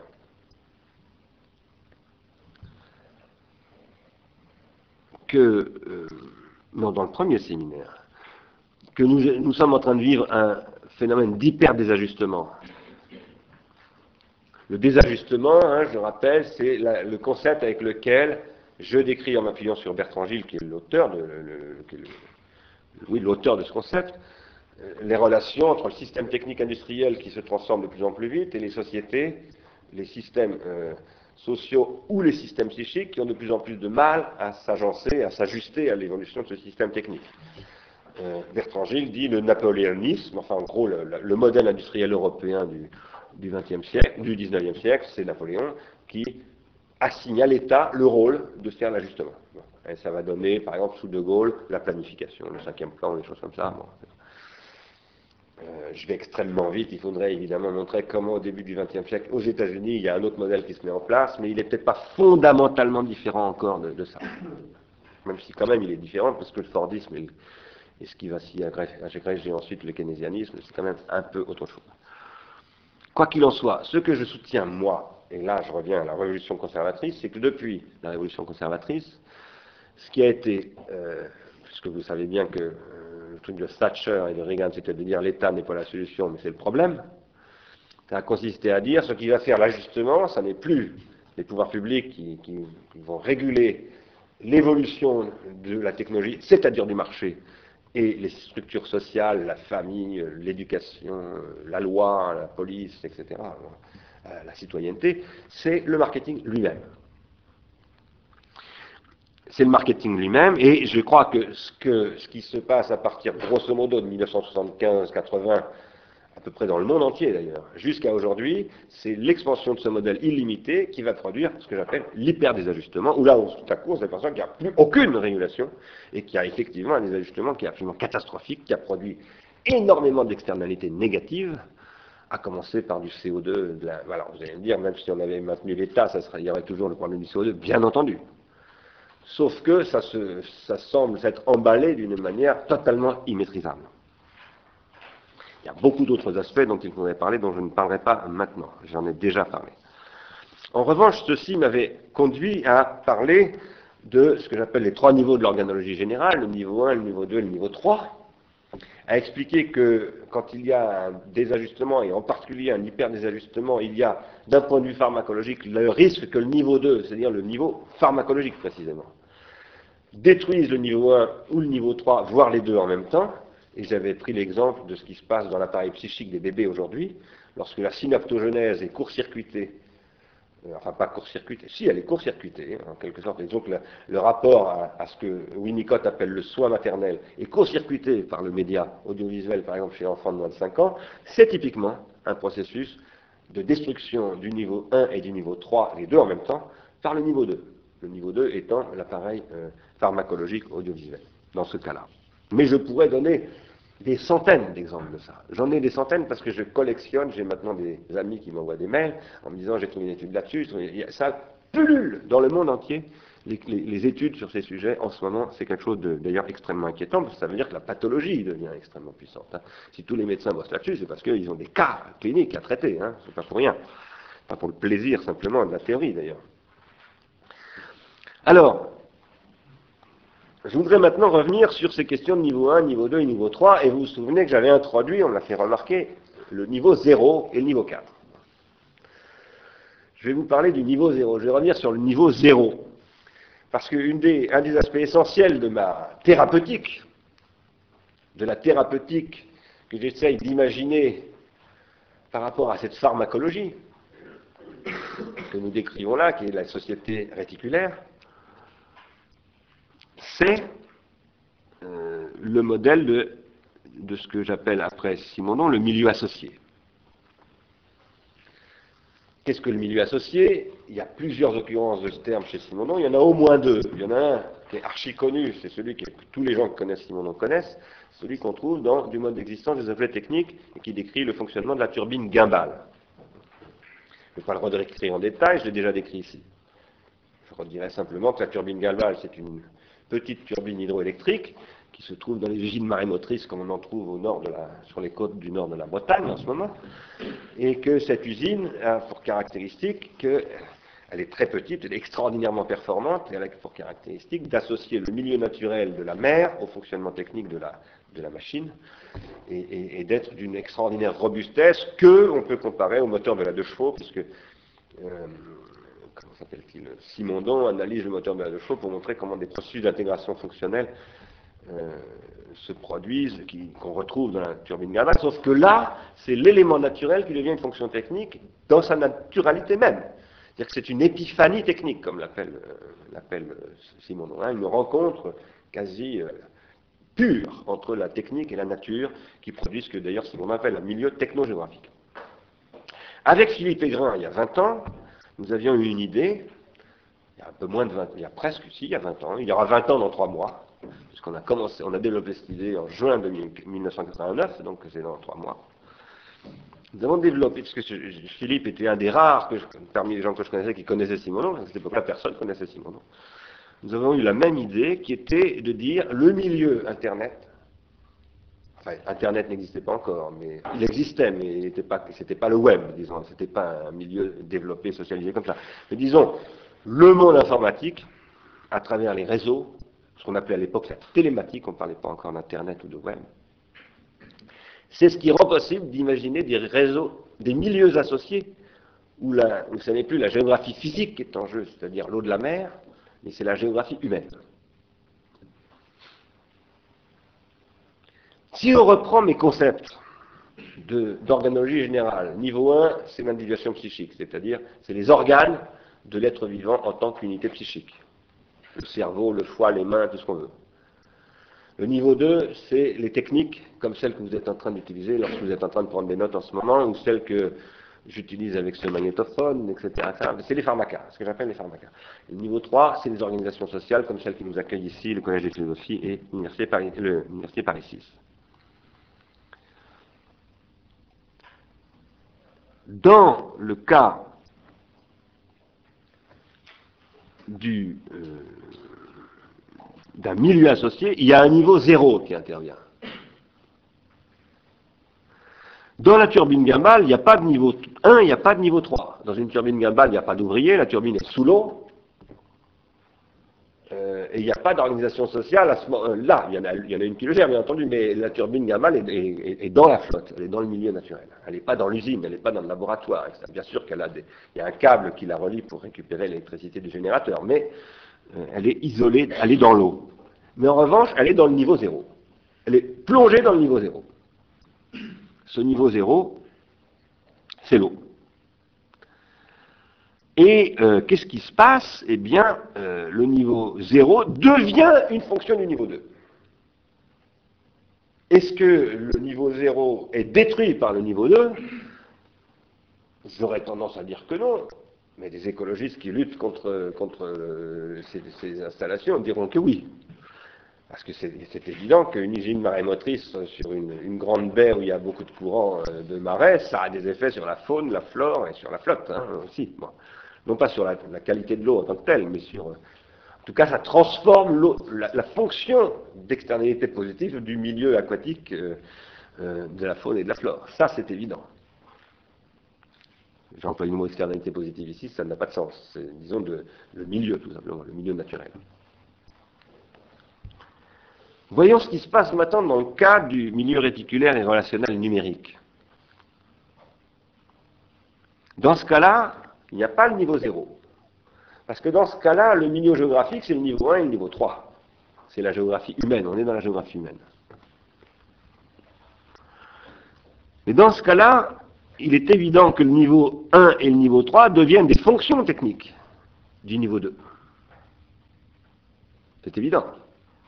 Si on dit que, euh, si on est d'accord avec moi en tout cas, pour dire que dans un milieu comme le milieu réticulaire, euh, sociale par ces milieux numériques, il y a un processus d'association à l'évolution du système technique par la contribution des acteurs humains, à la fois individuellement et en groupe, parce qu'il y a des groupes, il n'y a pas que des individus.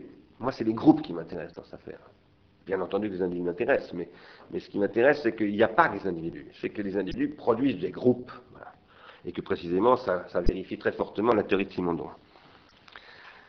Eh bien là, euh, il y a une question politique qui est de savoir à quelles conditions le niveau 1 et le niveau 3 sont associés au niveau 2.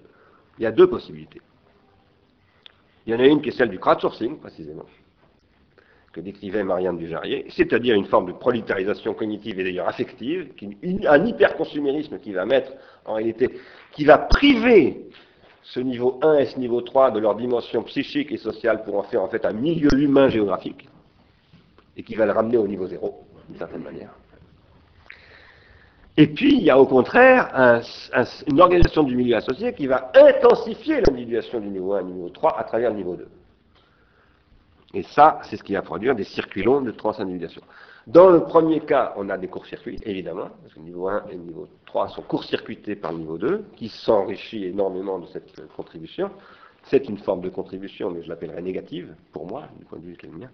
Et dans l'autre cas, euh, cet enrichissement euh, conduit à une, à transindividuation par circuit long. Tout ceci, euh, c'est l'enjeu de ce que j'appelle un nouveau commerce. J'ai distingué le 15 janvier le marché et le commerce moi simplement qui fais cette distinction, bien entendu, beaucoup de monde fait cette distinction. On peut dire qu'il n'y a pas de commerce sans marché, mais on peut dire qu'il y a un marché sans commerce. Il n'y a pas de commerce sans marché, c'est pas tout à fait vrai. en tout cas, depuis les, rois de Lydie, euh, il y, a, une monétarisation qui laisse à penser qu'il y a une forme de marché qui se développe toujours avec le commerce, en tout cas pour ce qui est monétarisé. Et cette monétarisation, elle date il y a quand même 2500 ou 2700 ans. Euh, mais il existe du marché sans commerce. Je pense qu'aujourd'hui, nous sommes dans un marché sans commerce, c'est-à-dire sans ce processus de transindividuation produisant du niveau long.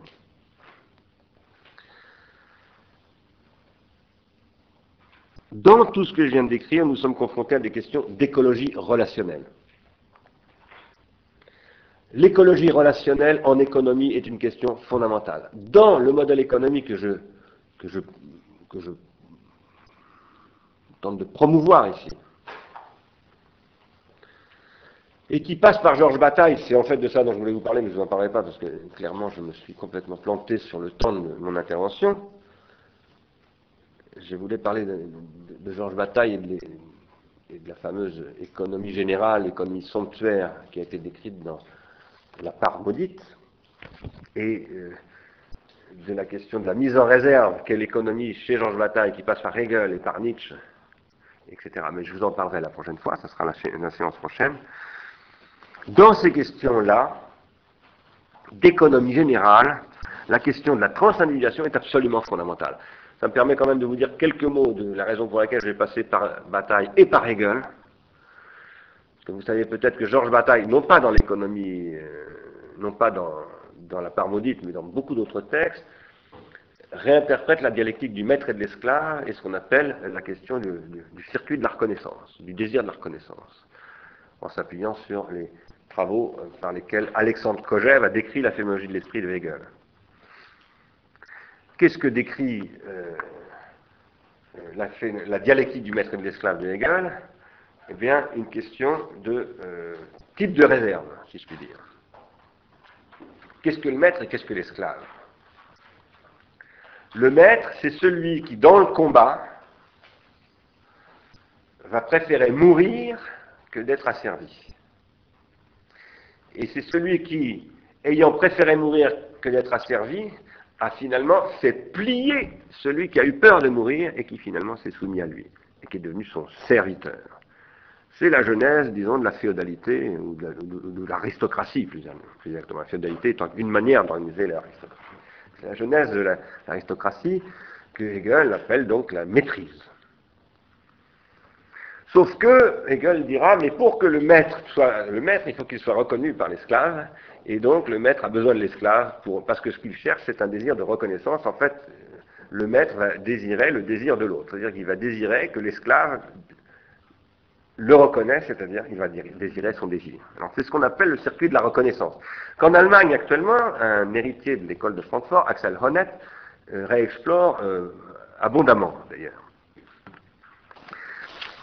En réalité, pour moi, cette figure du maître, c'est une figure de la transindividuation qui passe par une extrémité, qui est l'extrémité de la mort. La, vraie, la possible mort du maître. Mort qu'on peut prendre au sens strict, c'est-à-dire le conflit de deux individus qui s'affrontent et dont un va mourir ou l'autre, il ne mourra pas parce que l'autre va reculer et va finalement céder en disant je préfère être ton esclave que risquer de mourir mais mort qu'on peut aussi prendre en un sens plus noétique, c'est-à-dire en un sens de euh, la capacité de se remettre en cause, la capacité de se transformer, la capacité de mourir à soi-même pour devenir un autre, reste la capacité de s'individuer. Autrement dit, de produire des circuits longs, et non pas des circuits courts, des courts-circuits plus exactement. Ça, c'est une question de réserve, de mise en réserve sur laquelle je reviendrai euh, bientôt. Cela étant, euh, je crois qu'aujourd'hui, nous sommes confrontés à une question d'écologie relationnelle dans laquelle, euh, en économie politique, les dispositifs de mise en réserve ont progressivement été détruits, et je dirais qu'il y a deux types de mise en réserve. Il y a la mise en réserve des subsistances, c'est celle de l'esclave en réalité. Il y a la mise en réserve sans réserve.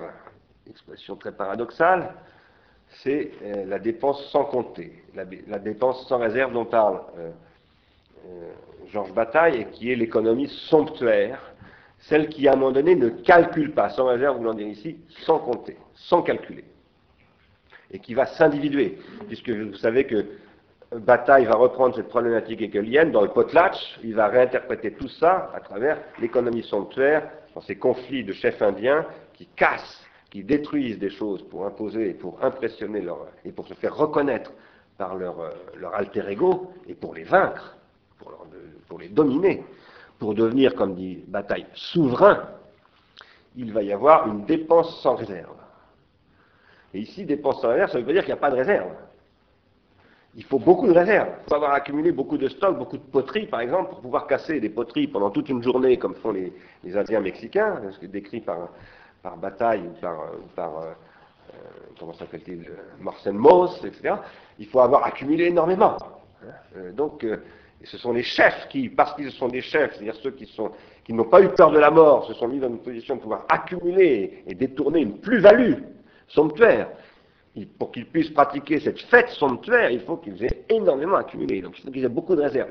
Mais cette réserve, elle s'est faite en vue de ce que j'appellerais une sublimation, une sublimation à la limite. C'est-à-dire une infinitisation.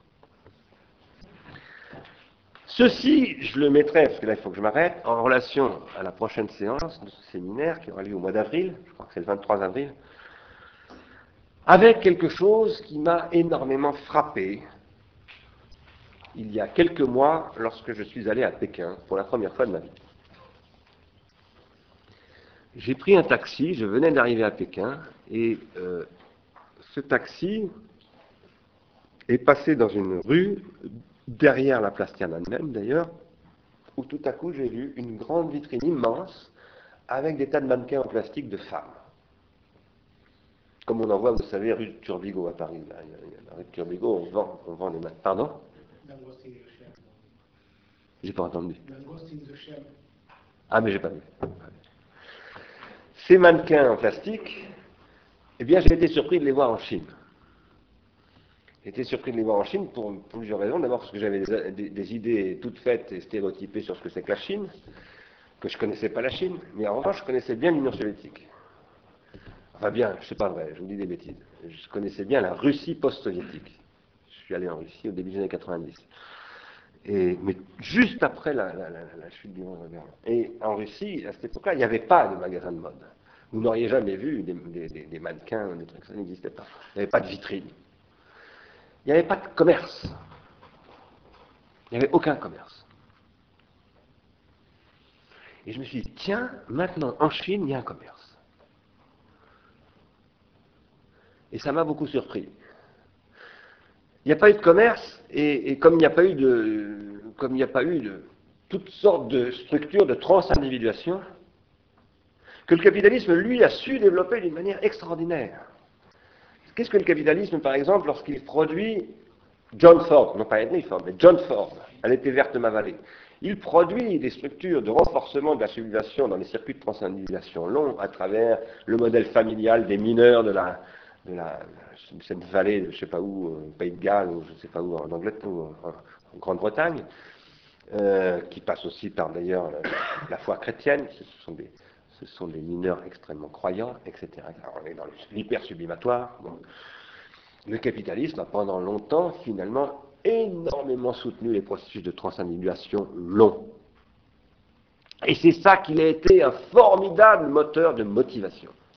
Parce qu'il a été une économie libidinale ultra efficace. Face à quoi le capitalisme soviétique, je l'appelle comme ça, parce que c'était euh, effectivement une sorte, en tout cas c'était une prolétarisation à la soviétique, par l'appareil central, a détruit tous les circuits de transindividuation.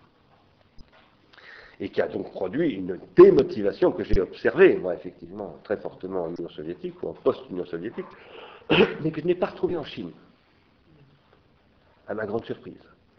Là où j'étais, J'étais dans les universités chinoises, évidemment.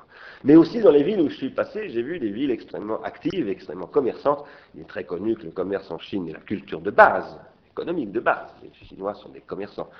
Mais bon, c'est très impressionnant de voir à quel point ça il s'est reconstitué des circuits de transindividuation, finalement, là. Et je dirais que l'économie politique, c'est ce qui, à mon avis, en tant qu'économie, c'est-à-dire en tant que ce qui prend soin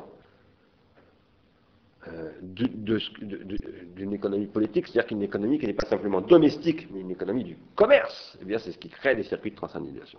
Cela étant, le capitalisme a détruit, a détruit tous les circuits de transindividuation depuis. C'est-à-dire qu'aujourd'hui, le capitalisme a produit le marketing des 30 dernières années, a produit évidemment pas la même chose que ce que le, totalitarisme soviétique a produit, à savoir des courts-circuits dans la transindividuation qui là consistaient tout simplement à déporter des populations, à, liquider les structures familiales, à, détruire totalement les, structures familiales en détruisant les cellules d'espace privé d'existence, etc.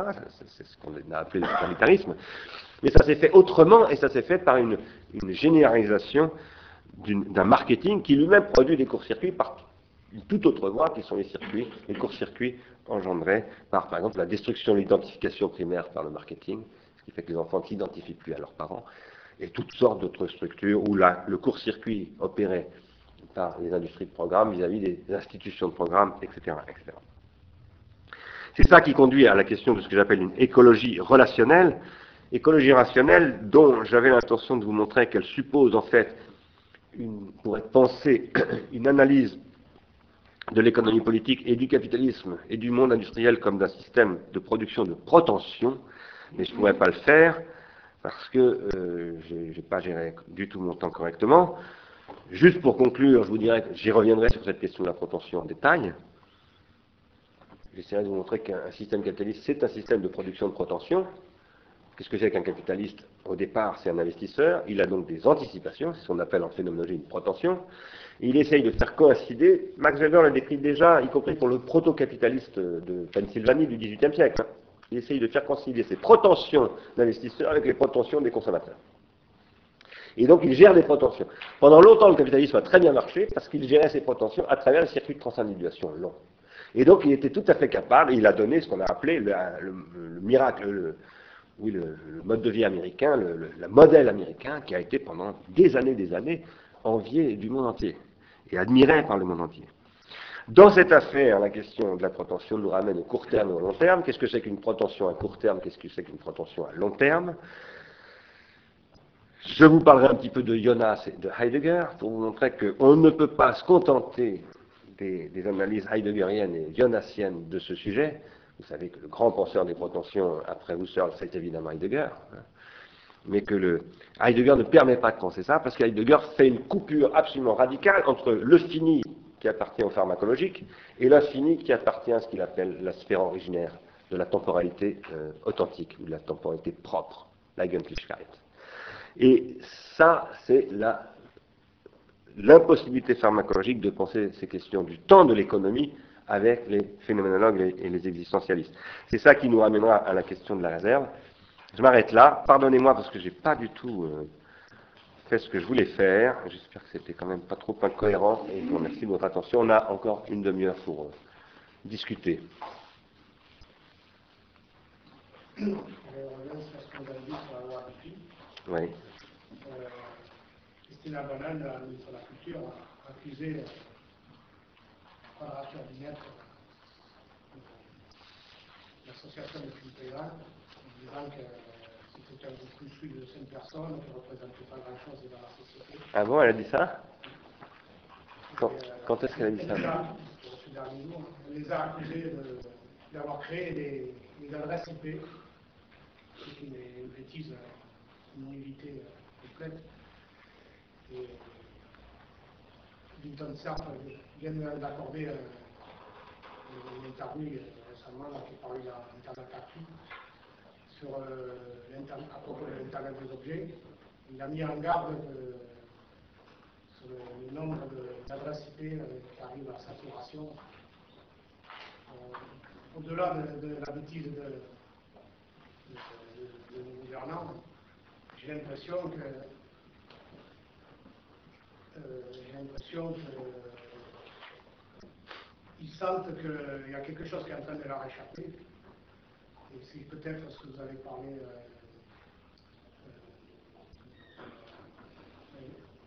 euh, les métadonnées euh. Non, mais ça, je, suis effectivement, je crois qu'ils sentent qu'il y a quelque chose qui est en train de se produire, qui devient très incontrôlable pour eux, mais aussi pour tout le monde, et, qui, et qui est politiquement qui crée une panique. C'est ce que j'appelais la panique pharmacologique tout à l'heure. Hein. C'est un, aspect de cette panique pharmacologique. Cela dit, il y a ça, mais je dirais que d'une manière plus, prosaïque et plus vulgaire, il y a aussi la compréhension, parce que parce qu'il y a aussi des gens qui comprennent très bien ce qui se passe dans, tout ça. Il y a des gens qui veulent simplement défendre des rentes de situation. Euh, et il y en a beaucoup des rentes de situation. Je parlais de Total et de ces 34 milliards de bénéfices, bon, mais euh, qui fout 550 personnes à la porte ce matin, hein, par ailleurs. Mais, euh, mais, il y en a beaucoup d'autres des rangs de situation, d'innombrables rangs de situation, et pas simplement du côté du capitalisme.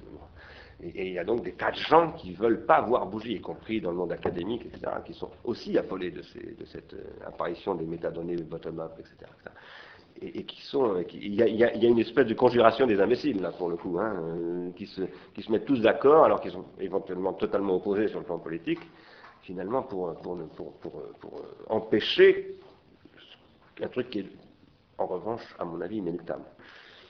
Mais, euh, alors, quand je disais que, cette loi Adopi, c'est une loi ultra-réactionnaire, je pèse mes mots, hein, c'est grave de dire ça, hein, parce que.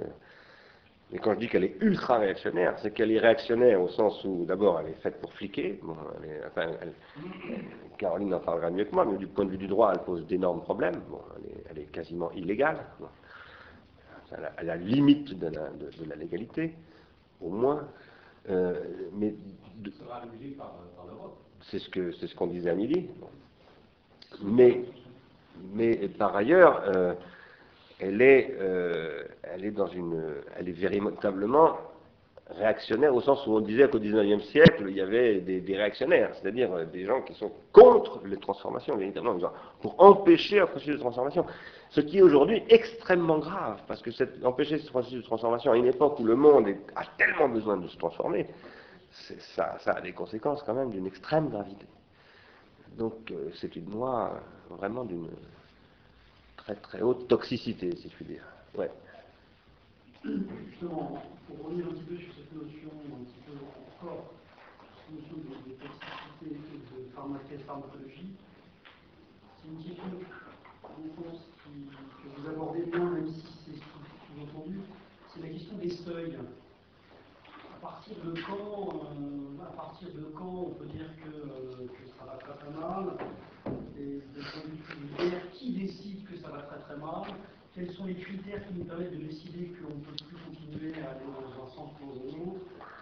Et, euh, quels sont les, processus qui nous permettent justement de dire à ceux qui ne verraient pas que finalement le danger est proche, que les seuils des limites sont dépassés, quels sont les processus qui permettraient, de les, convaincre. Ouais, c'est une question très compliquée.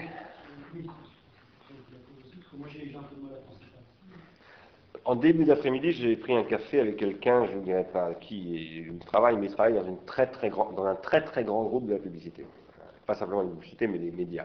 Vous pourrez trouver tout seul d'ailleurs si vous réfléchissez un peu de qui il s'agit. Mais euh, voilà, j'ai déjeuné avec lui, j'ai pas déjeuné avec lui, j'ai pris un café avec lui, et il me disait que dans ce très grand groupe,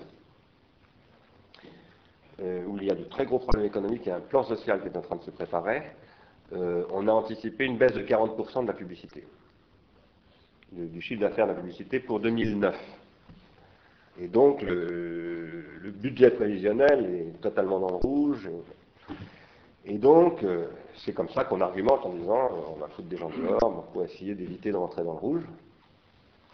Euh, et alors, cette personne me disait, qui travaille dans ce groupe, me disait il y a quand même un truc que je ne comprends pas, alors que PSA, par exemple, a des automobiles plein les champs, et il devrait augmenter la publicité pour vendre ses automobiles, Comment se fait-il qu'ils ne vendent pas les automobiles? Il ne faut pas de publicité pour vendre les automobiles. Il y a un truc qui m'échappe, me disait-il. C'est un professionnel, le truc. Hein. Et moi, je lui ai répondu, bah, à mon avis, euh, c'est un problème de croyance.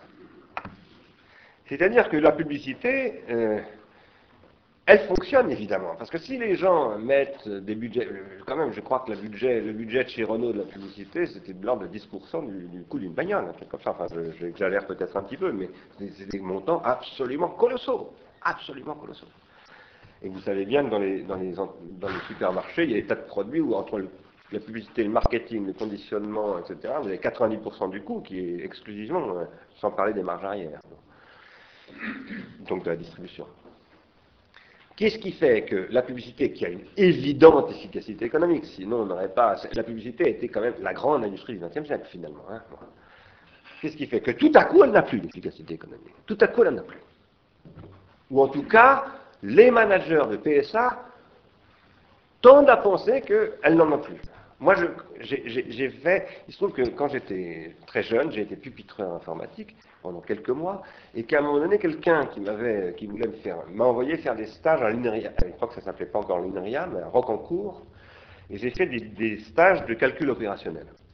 Et j'ai fait des, j'ai fait des calculs opérationnels sur la, publicité de Nestlé. Je, calculais entre dans quelle fourchette il était intéressant d'investir dans la publicité pour vendre du lait Nestlé. Avec des, avec des chiffres qui étaient donnés, bon, c'était des études de cas, hein, c'est une méthode classique. Et donc on savait qu'entre tant et tant de, c'était des millions de francs à l'époque d'investissement sur telle production, eh bien la publicité augmentait les ventes et les marges. Et on savait qu'au-dessus ça diminuait, en dessous ça diminuait aussi il y a un optimum. Fameux mot euh, dont je parlais tout à l'heure. Mais cet optimum-là, il est surdéterminé dans notre cas, dans le cas dont on parle là, par la croyance.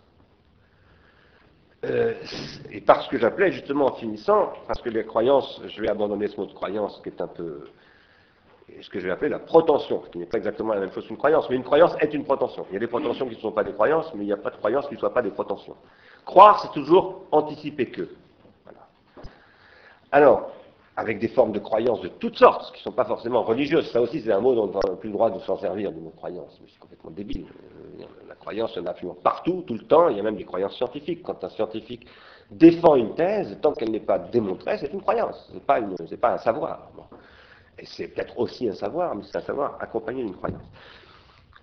Aujourd'hui, on a affaire, c'est pour ça que j'insiste tellement, et que dans la aussi on insiste tellement sur la question de la libido, la libido entendu au sens large, bien entendu, de ce qui construit des, structures sociales de sublimation, on a affaire à un effondrement des modèles de protension, c'est-à-dire de croyance, ce qui fait que tout à coup, parce que ce sont des processus qui sont... Alors là, il y a des effets dominos aussi.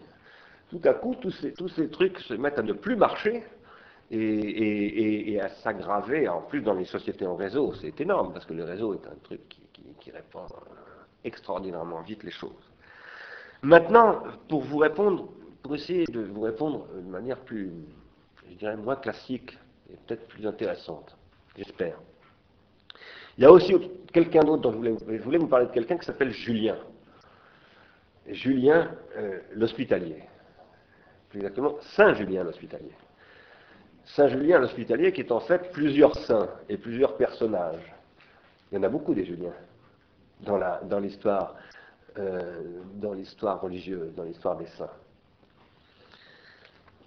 Et il m'intéresse beaucoup parce que euh, on, confond souvent deux, deux Juliens en particulier. Un dont on dit qu'il a accueilli le Seigneur, c'est lui qui, a au départ le, trait de l'hospitalité, et un autre qui est celui dont on parle dans la légende de Saint Julien hospitalier, qui est le texte de Flaubert, qui est celui qui au départ était un seigneur,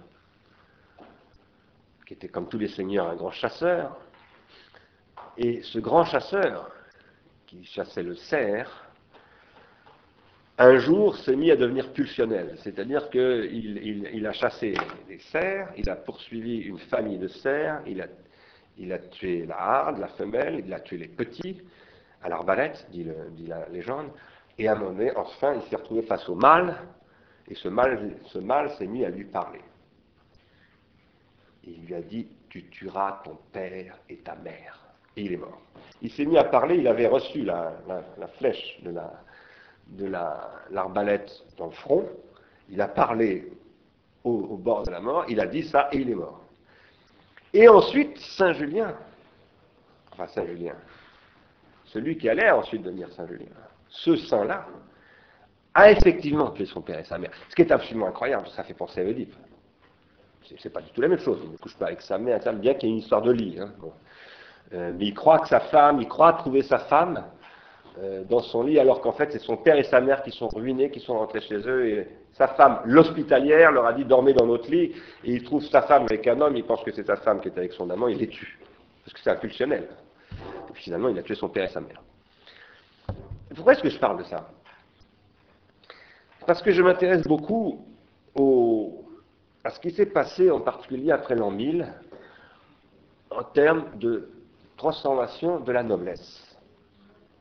Il y a des nobles, beaucoup de nobles, parce que ces saints étaient des nobles, souvent, qui étaient des nobles, qui avaient des privilèges, qui avaient, puis qui, d'un seul coup sont devenus des mendiants, qui ont tout abandonné, et qui se sont, euh, qui sont passés dans une autre logique. Dans une logique euh, de, disons, de respiritualisation de leurs existences.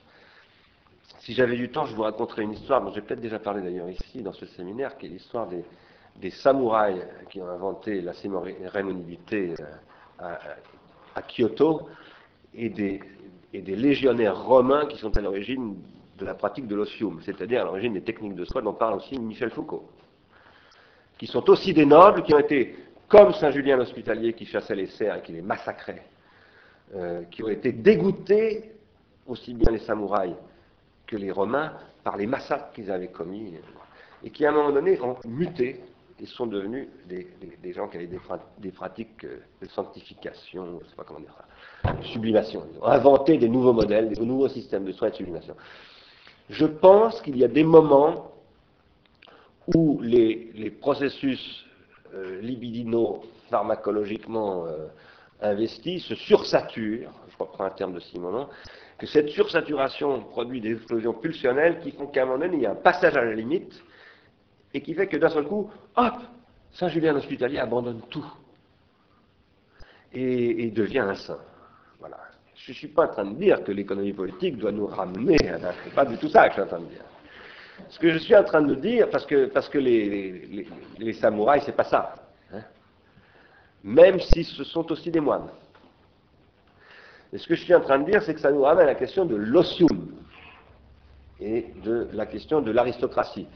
Euh, pour moi, l'aristocratie n'est pas du tout le contraire de la démocratie, c'est l'essence de la démocratie, l'aristocratie, pour moi c'est l'aristocratie, c'est le pouvoir du meilleur, et la démocratie, en acte, c'est ce qui doit produire le pouvoir des meilleurs. Alors, moi, je crois que nous vivons en ce moment, enfin, s'il y a une issue à la crise dans laquelle nous sommes, elle sera d'ordre de, ce, type de choses, c'est-à-dire des changements de mode de vie extrêmement profonds, qui sont des changements de modèle potentiel, parce qu'en fait, c'est ça qui est en jeu. Ma réponse est peut-être un peu étrange, mais... Allez-y pour revenir euh, au désir, et peut-être euh, explorer la relation avec appartenir. Peut-être pas pour pousser l'étymologie, mais euh, est-ce qu'on peut avoir un désir pour quelque chose qui nous appartient, ou quelque chose qui fait part de nous, ou peut-on seulement désirer quelque chose qui, est totalement, pas totalement, mais qui est à part de nous, et, le, et que le, est-ce qu'il y a une relation qu'on peut quantifier en en, un sens qu'on peut désirer les choses qui est le plus loin de nous qu'on désire le plus? Ou, cet espace-là, si vous pouvez élaborer sur cette question Ouais, c'est une, question vraiment fondamentale parce que parce qu'il y a une homonymie du mot désir. Euh, pour la plupart des gens aujourd'hui, désirer veut dire vouloir posséder. Je désire une voiture, par exemple, je désire, je euh, je sais pas quoi, je désire partir en Martinique en vacances, euh, et pour moi, c'est une homonymie. C'est-à-dire que c'est un mésusage du mot désir, euh, même si c'est pas si simple que ça, parce que, évidemment, si on peut dire que je désire une voiture, c'est parce que ça se résume peut-être pas seulement au fait de vouloir la posséder, et que précisément c'est ce que le marketing a compris, euh, c'est qu'il faut à un moment donné faire fantasmer sur la voiture. Et c'est plus vouloir posséder, et c'est être possédé par la voiture. bon, donc, sauf que euh, c'est une économie du désir, celle-ci, qui quand même a pour but d'augmenter le désir de la possession. Parce que euh, le pouvoir d'achat. Le pouvoir d'achat, c'est acheter, c'est posséder. L'achat, légalement parlant, une chose qui a été achetée et possédée par celui qui l'a acheté. Donc, euh, il y a une contradiction dans les termes pour moi entre acheter et désirer, d'une certaine manière. Et en même temps, c'est compliqué. Là, là, on est typiquement dans des problèmes de pharmacologie où il ne faut pas opposer les choses. C'est pour ça que j'avais parlé une fois dans ce séminaire du contrat de mariage. Je peux aimer quelqu'un, passer un contrat de mariage avec, etc. Bon, c'est pas forcément incompatible. Euh, mais en tout cas, c'est pas la même chose. Ça, c'est très très important. Euh, pour moi, en effet, le, désir, euh, il n'y a désir que s'il y a excès, et c'est là qu'on retrouvera Georges Bataille d'ailleurs, excès du, du désiré sur le désirant. C'est-à-dire qu'il faut que celui qui est désiré déborde celui qui le désire. C'est évident qu'on n'aime pas quelqu'un si ce quelqu'un ne vous paraît pas plus grand que vous, d'une manière ou d'une autre. Hein, ça, c'est. ce qui fait qu'on aime. Quand je dis aimer quelqu'un, c'est pas forcément en termes d'amour euh, sais pas, aimer un ami, hein, aimer, un copain, bah, si moi j'ai un ami, par exemple, que vous connaissez, il s'appelle Antoine Dulor, je l'aime beaucoup parce que parce qu'il y a quelque chose qui me dépasse celui, quoi.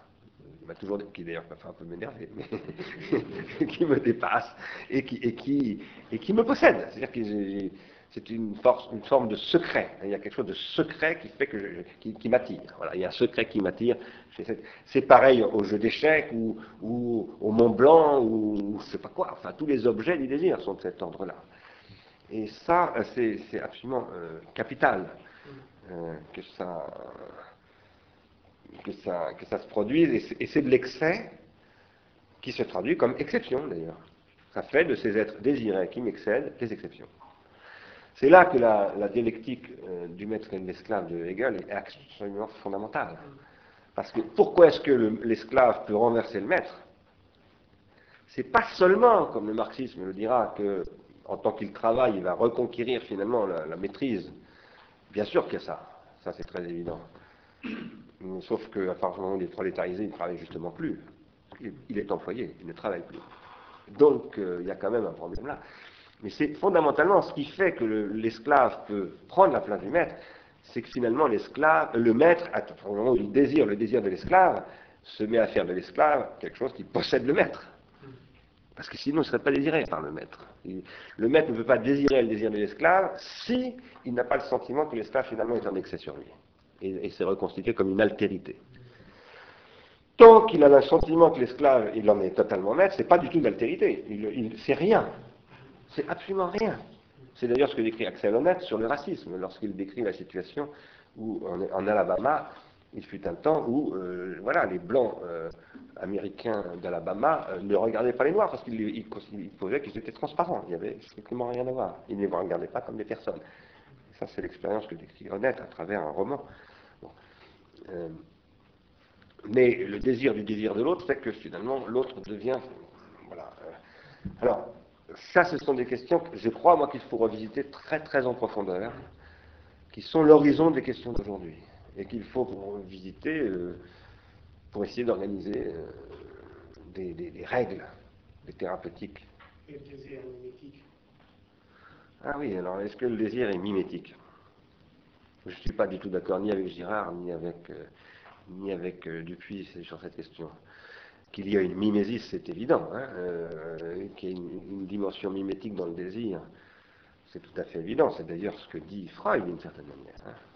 Ok, parce que ce que Freud dit à propos de l'identification primaire, et donc de la marque de l'imago chez, chez l'enfance et chez le jeune enfant, qui fait qu'il va y avoir une inscription indélébile dans l'inconscient de l'enfant de, cette, euh, marque, ça s'appuie sur ce que. Enfin, c'est une transformation dans l'ordre du symbolique, pour moi en tout cas, je pense que Lacan serait d'accord avec moi là-dessus, par exemple, de ce que de ce qu'on appelle depuis Lorenz l'empreinte. Et l'empreinte, c'est une mimésis. Euh, c'est un mécanisme mimétique. Donc je ne suis pas en train de dire qu'il n'y a, pas de, a pas de rapport entre la mimésis et le désir. Mais en revanche, je, je crois que le, si vous voulez, moi je suis un, j'ai développé une lecture d'Aristote qui d'ailleurs n'est pas orthodoxe du tout, hein, qui pose que Aristote c'est celui qui pense une, une âme noétique que nous sommes nous-mêmes, qui ne passe à l'acte que par intermittence. D'ailleurs, ça fait aussi partie des choses que je voulais vous dire. Les intermittents du spectacle sont d'une certaine manière des, concrétisations euh, sociales de cela. Euh, ça veut dire que la plupart du temps, je ne suis pas noétique en acte, je suis noétique qu'en puissance, je, suis plutôt sensitif en acte, donc je régresse. Le désir mimétique, pour moi, n'est pas de l'ordre du noétique, il est plutôt de l'ordre euh, du sensitif. Mais euh, je ne crois pas que le désir soit mimétique. Je pense qu'il y a des composantes mimétiques dans le désir, bien entendu. Mais je pense que précisément le désir n'est jamais seulement mimétique, il est toujours au-delà du mimétique. Arnaud, tu voulais dire quelque chose tout à l'heure Je voulais revenir sur la notion d'externalité positive et négative, et par rapport à la, situation présente, euh, il y a des problèmes d'urgence. Euh, j'ai compris que les posé comme une question dans la pharmacologie, euh, il phases dire, d'évolution qu'il fallait savoir gérer. Par contre, il me semble que on parle d'extrémité négative, certaines d'entre elles, il y a des urgences qui ne doivent pas attendre. Ah, ben bien sûr. Et que, enfin, je pense, à, la, enfin, à ce qui est en train de se passer aujourd'hui, tous les pouvoirs sont en train de. On ce qui se passe au niveau du G20 au début avril. Donc, on voit bien que rien ne va être proposé, pratiquement rien, qui permet de ne pas continuer, au point que Paulson et compagnie, je crois avec la félicité Paulson, directeur du Trésor, a déclaré dans les six derniers mois qu'il a gagné 500 millions de dollars. C'est dans les journaux aujourd'hui. C'est-à-dire, je. Paulson compagnie, une société euh, qui, qui, a truc, qui je crois, je voudrais le vérifier, j'ai entendu dire qu'il avait une société euh, qu'il avait quitté euh, Goldman Sachs, a gagné en jouant sur la baisse hein, d'un certain nombre d'actifs 500 millions de dollars. Donc on continue aujourd'hui à faire, et il y a beaucoup d'intérêts qui font qu'on ne veut pas faire bouger les choses. Ben, là, il est évident que qu'il y a des. Enfin, il est évident, hein, c'est des choses compliquées sur lesquelles je ne suis pas forcément très compétent, donc ce n'est pas forcément évident pour moi, mais, mais, il est absolument évident qu'il y a des mesures à prendre immédiates. Mais ce dont je parlais tout à l'heure, au début de, ça pour les personnes qui étaient pariées, je crois qu'il y a beaucoup de gens qui sont allés au collège de philosophie, euh, euh, c'était dans le rapport modèle consumériste, modèle contributif, pour l'appeler comme ça. Il y a une question de la manière dont on opère cette révolution, si je puis dire. Pas seulement du modèle industriel, je dirais de, ce que, j'appelais, j'ai pas eu le temps non plus, ce que j'appelais le chemin critique, c'est-à-dire de comment progressivement moi je pense que aujourd'hui, la question absolument fondamentale, c'est de, de, créer un désir de la société. Le seul qui puisse le faire c'est Obama. Le seul qui a cette capacité aujourd'hui, euh, en termes de masse, de, personnalité, de, bon, à mon avis, hein, le seul qui a cette capacité. Je me trompe, mais il est absolument fondamental de créer un désir qui est un désir qui peut être un désir en disant, voilà, on a 20 ans pour faire ça. Et que ce désir permette des investissements, mais pas des investissements financiers simplement, des investissements individuels de ces militants, des parents, des enfants, des étudiants, qui se disent, ouais, on va par là. Et on ne sait pas forcément exactement où on va, mais on sait quand même que, grosso modo, c'est par là qu'on va. Et on sait que là où on est, c'est pas du tout là où on va. On sait qu'on doit quitter là où on est. Mais on est là où on est. On est dans la société de consommation aujourd'hui. Et on ne va pas en sortir du jour au lendemain. Les bagnoles de Peugeot, il faut les vendre. Il faut arrêter de produire des bagnoles comme ça, mais on ne peut pas laisser s'écrouler Peugeot, c'est pas possible possible. Donc il faut, absolument. Et le problème, c'est qu'aujourd'hui, comme personne ne pose ces problèmes dans ces termes-là, c'est ça la pharmacologie pour moi. Hein. Il ne s'agit pas de dire. Euh,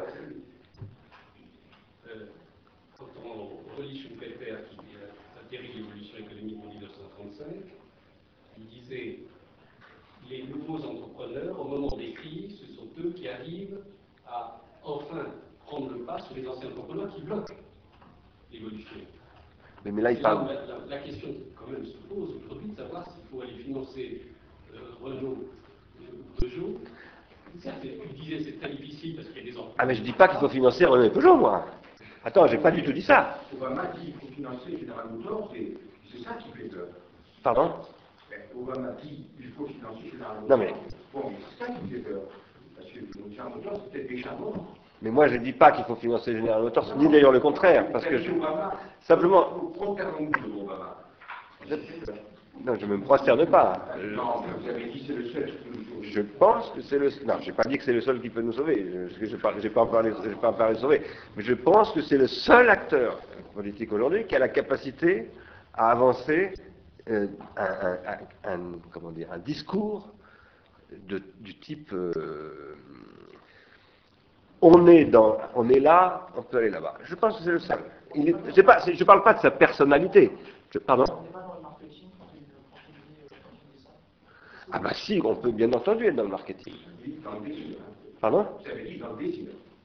Non mais, non mais je dis, bien entendu qu'on peut être dans le marketing, mais ce dont je parle, c'est précisément pas le marketing. Non, mais est-ce que vous croyez que lui est sincère quand il le dit Non mais moi, je, n'ai pas d'avis sur, dirais, les intentions de, Barack Obama. Euh, sur sa sincérité, sur, sur ses calculs, évidemment, parce que dans une position comme la sienne, on ne peut que calculer absolument tout le temps. Et heureusement, il faut absolument qu'il calcule. Il faut espérer qu'il calcule tout le temps. Mais il faut espérer que ce calcul qu'il fait tout le temps soit au service d'un truc qui n'est pas simplement de l'ordre du calculable, qui est au-delà. Cela étant, moi, quand je dis euh, que Obama est la seule personne aujourd'hui en position de... Pas, c'est pas un jugement de valeur que je porte sur Obama. C'est une évaluation que je fais sur une situation, sur une situation industrielle. Euh, et ce que je voulais dire sur les, je voulais pas du tout dire qu'il faut financer General Motors ou pas le financer d'ailleurs. Moi je pense qu'il ne faut pas financer General Motors, effectivement. Mais mais mais je c'est pas des choses que j'ai suffisamment réfléchi pour les défendre ici dans un séminaire, si vous voulez. Hein. Je, je ne voudrais pas dire voilà je pense parce que j'ai pas les arguments, j'ai, pas fait le boulot qu'il faudrait faire pour dire ça. Il faut quand même aller voir de très près. Et puis il faut, faut, il faut être en Amérique pour parler General Motors. On ne peut pas parler General Motors depuis l'Europe. Euh, cela étant, euh, je pense, par exemple, je l'ai dit, hein, je l'ai écrit, je l'ai publié, je l'ai dit dans les journaux, dans, la, la, radio, à la télévision, etc. Donc là-dessus, je, suis, je crois, parfaitement clair. J'ai dit que ces, milliards d'euros ou ces centaines de milliards de dollars qui sont mis dans ce système, ils ne font qu'aggraver la situation. Donc là-dessus, je suis évidemment d'accord avec vous. Mais le problème qu'ont ces politiques, c'est ce que je disais tout à l'heure, c'est qu'ils ont des opinions publiques, ils sont bien obligés de vivre avec des opinions publiques, et que ce qu'il faut qu'ils arrivent à produire, c'est un désir, ces opinions publiques, qui produisent chez ces opinions publiques une nouvelle intelligence. Et ça, ça, ils ne peuvent pas le dire en disant, ils ne peuvent pas dire, par exemple, nous sommes là, à l'époque General Motors ou de, PSA, etc., nous avons, euh, je sais pas, 30 000 automobiles stockées, parce que c'est le cas, hein, je, vous dis ça parce que j'ai rencontré quelqu'un qui a survolé en avion euh, Belfort, et il m'a dit, tous les terrains sont, bourrés de bagnoles de PSA, ils ne peuvent plus les vendre, il y en a absolument partout. Il y en a absolument partout. Bon, si, vous savez très bien que si PSA et Renault se cassent la gueule en France, c'est une catastrophe colossale. Et il n'est absolument impossible, la part d'un politique, de dire je me fous de cette situation. C'est absolument pas possible. C'est inacceptable. Moi-même, je, je, contre une attitude de ce type-là, parce qu'il y a des gens qui travaillent dans les entreprises. Donc le problème n'est pas de dire, euh, c'est pas de dire il faut qu'on aille là-bas, donc salut les copains, on est là, on s'en va là-bas. Non, là-bas, il faut du temps pour y aller. Et comment est-ce qu'on y va Bon, pour ça, il faut bâtir une nouvelle économie politique. Cette économie politique, j'appelle ça une pharmacologie. Et il est voilà, il, faut être capable de produire une, comment dire, un, récit politique. Est-ce qu'il faut appeler ça un grand récit Ce que Onisset, euh, Jean-François Lyotard, je dirais que ça m'est un peu égal. Euh, il faut écrire, il faut, produire un récit, non pas un storytelling, mais un récit politique qui soit capable de produire un désir pour autre chose et qui passe par ce que je disais sur Saint-Julien l'Hospitalier d'ailleurs. Hein. C'est-à-dire ça, ça, passe par ça. Il faut produire du sublime. Il faut être capable de produire du sublime. Moi, je pense que les grands personnages historiques, il y en a eu beaucoup, ont toujours été des producteurs de sublime. Les héros, les, grands personnages, y compris Napoléon, qui est un personnage absolument détestable, mais qui a une dimension sublime et qui a effectivement, pour rien qu'il a la place qu'il occupe chez Hegel. Hein, il a été, à un moment donné, un, acteur sublime. Et, et, évidemment, ces acteurs sublimes peuvent apparaître sublimes et ça peut être, ça peut être en réalité Adolf Hitler. Donc, euh, ce sont des sujets. Le, le sublime, c'est pharmacologique, en diable, si je puis dire. Donc, euh, prudence. Mais voilà, c'est justement pourquoi il faut faire de la pharmacologie. Oui, mais est-ce que vous croyez que votre ami ou interlocuteur publicitaire est capable de comprendre un tel langage? Lequel interlocuteur? Publicitaire. Ah non, pas du tout parce que moi j'ai entendu il y a 15 jours l'industrie automobile mondiale actuelle est capable de produire 60 millions de voitures par jour. Or, la prise de conscience qui aurait dû être... Par jour, non. Non. Par an. Par an, non, par Pas par jour. par jour. ce matin, j'ai entendu qu'il y a des millions, mille soleils dans, dans, notre galaxie, dans notre univers. Est-ce que ça le coup de se lever? C'est à peu près ça, dans, dans un certain ordre d'idées. Ce que je voulais dire par là, c'est que plus ces outils de production soient capables de produire ça. Ça ne veut pas dire qu'on doit en rester à les produire, et c'est manifestement ça le problème. Ah non, mais bien entendu. Personne ne peut comprendre le langage que vous, vous tenez et que si on commence à... Si, si, si. Vous, Si, si. Les, les- les agences de publicité ne comprennent Non, mais bien entendu, mais qui travaille pour Renault et qui dit justement on va continuer à vendre. Non, mais bien entendu. Mais là, je, je Et, dis. et eux, ils ont des salaires à payer dans les agences de pub. En plus, quand ils sont euh, actionnaires associés, c'est une catastrophe parce qu'ils savent qu'ils vont vraiment y perdre. Mais ils ne se rendent absolument pas compte qu'au niveau individuel, on n'en est plus à changer de voiture tous les deux ans. C'est terminé depuis très longtemps. Le monde s'écoule pas parce qu'on ne change pas de voiture tous. Et ça, c'est pour la voiture pour les ordinateurs. Non, mais bien entendu, je suis absolument d'accord avec vous. Mais le problème, c'est pas de convaincre les acteurs économiques. Il faut aussi convaincre les acteurs économiques autant qu'il est possible. Mais ce qu'il faut convaincre, c'est les acteurs politiques. Et quand je dis les acteurs politiques, je ne parle pas de Martine Aubry, de Nicolas Sarkozy ou de Olivier Besancenot. Je parle de vous et de moi. C'est nous, c'est nous les acteurs politiques. C'est pas, c'est pas les représentants. Et, nous existons à travers ces représentants, bien entendu, hein, euh, ceux-là ou d'autres. Bon. Mais euh, c'est- de ça dont je parle.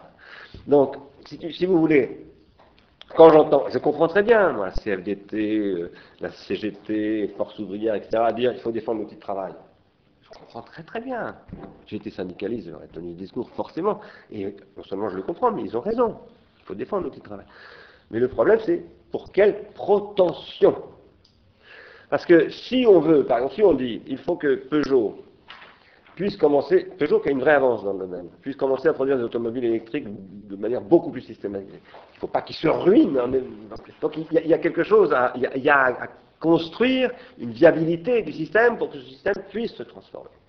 Maintenant, cette, euh, appelons ça cette euh, situation transformationnelle que moi j'appelle révolutionnaire en réalité, hein, elle ne se produira pas si l'opinion publique, euh, à tous ces niveaux, euh, ne, s'empare pas de la question.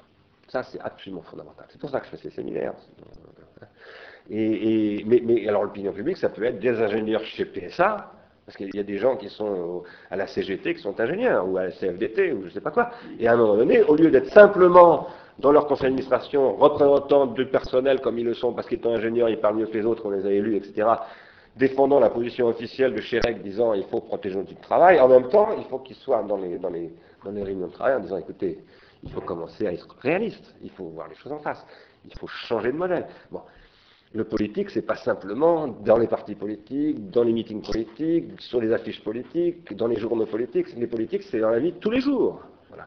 Et donc, mais il faut voilà, maintenant, moi, ce que j'essaye de dire, c'est qu'il faut une nouvelle critique de l'économie politique. C'est-à-dire que si on garde les catégories de l'économie politique classique, soit la critique anticapitaliste, euh, par exemple, qui domine aujourd'hui euh, au mouvement anticapitaliste ou au Parti communiste ou je ne sais pas quoi, soit le réformisme qui est, euh, parce qu'on va me dire, parce qu'il y a des gens qui vont entendre dans ce que je dis que je suis un réformiste, moi je ne suis pas du tout un réformiste.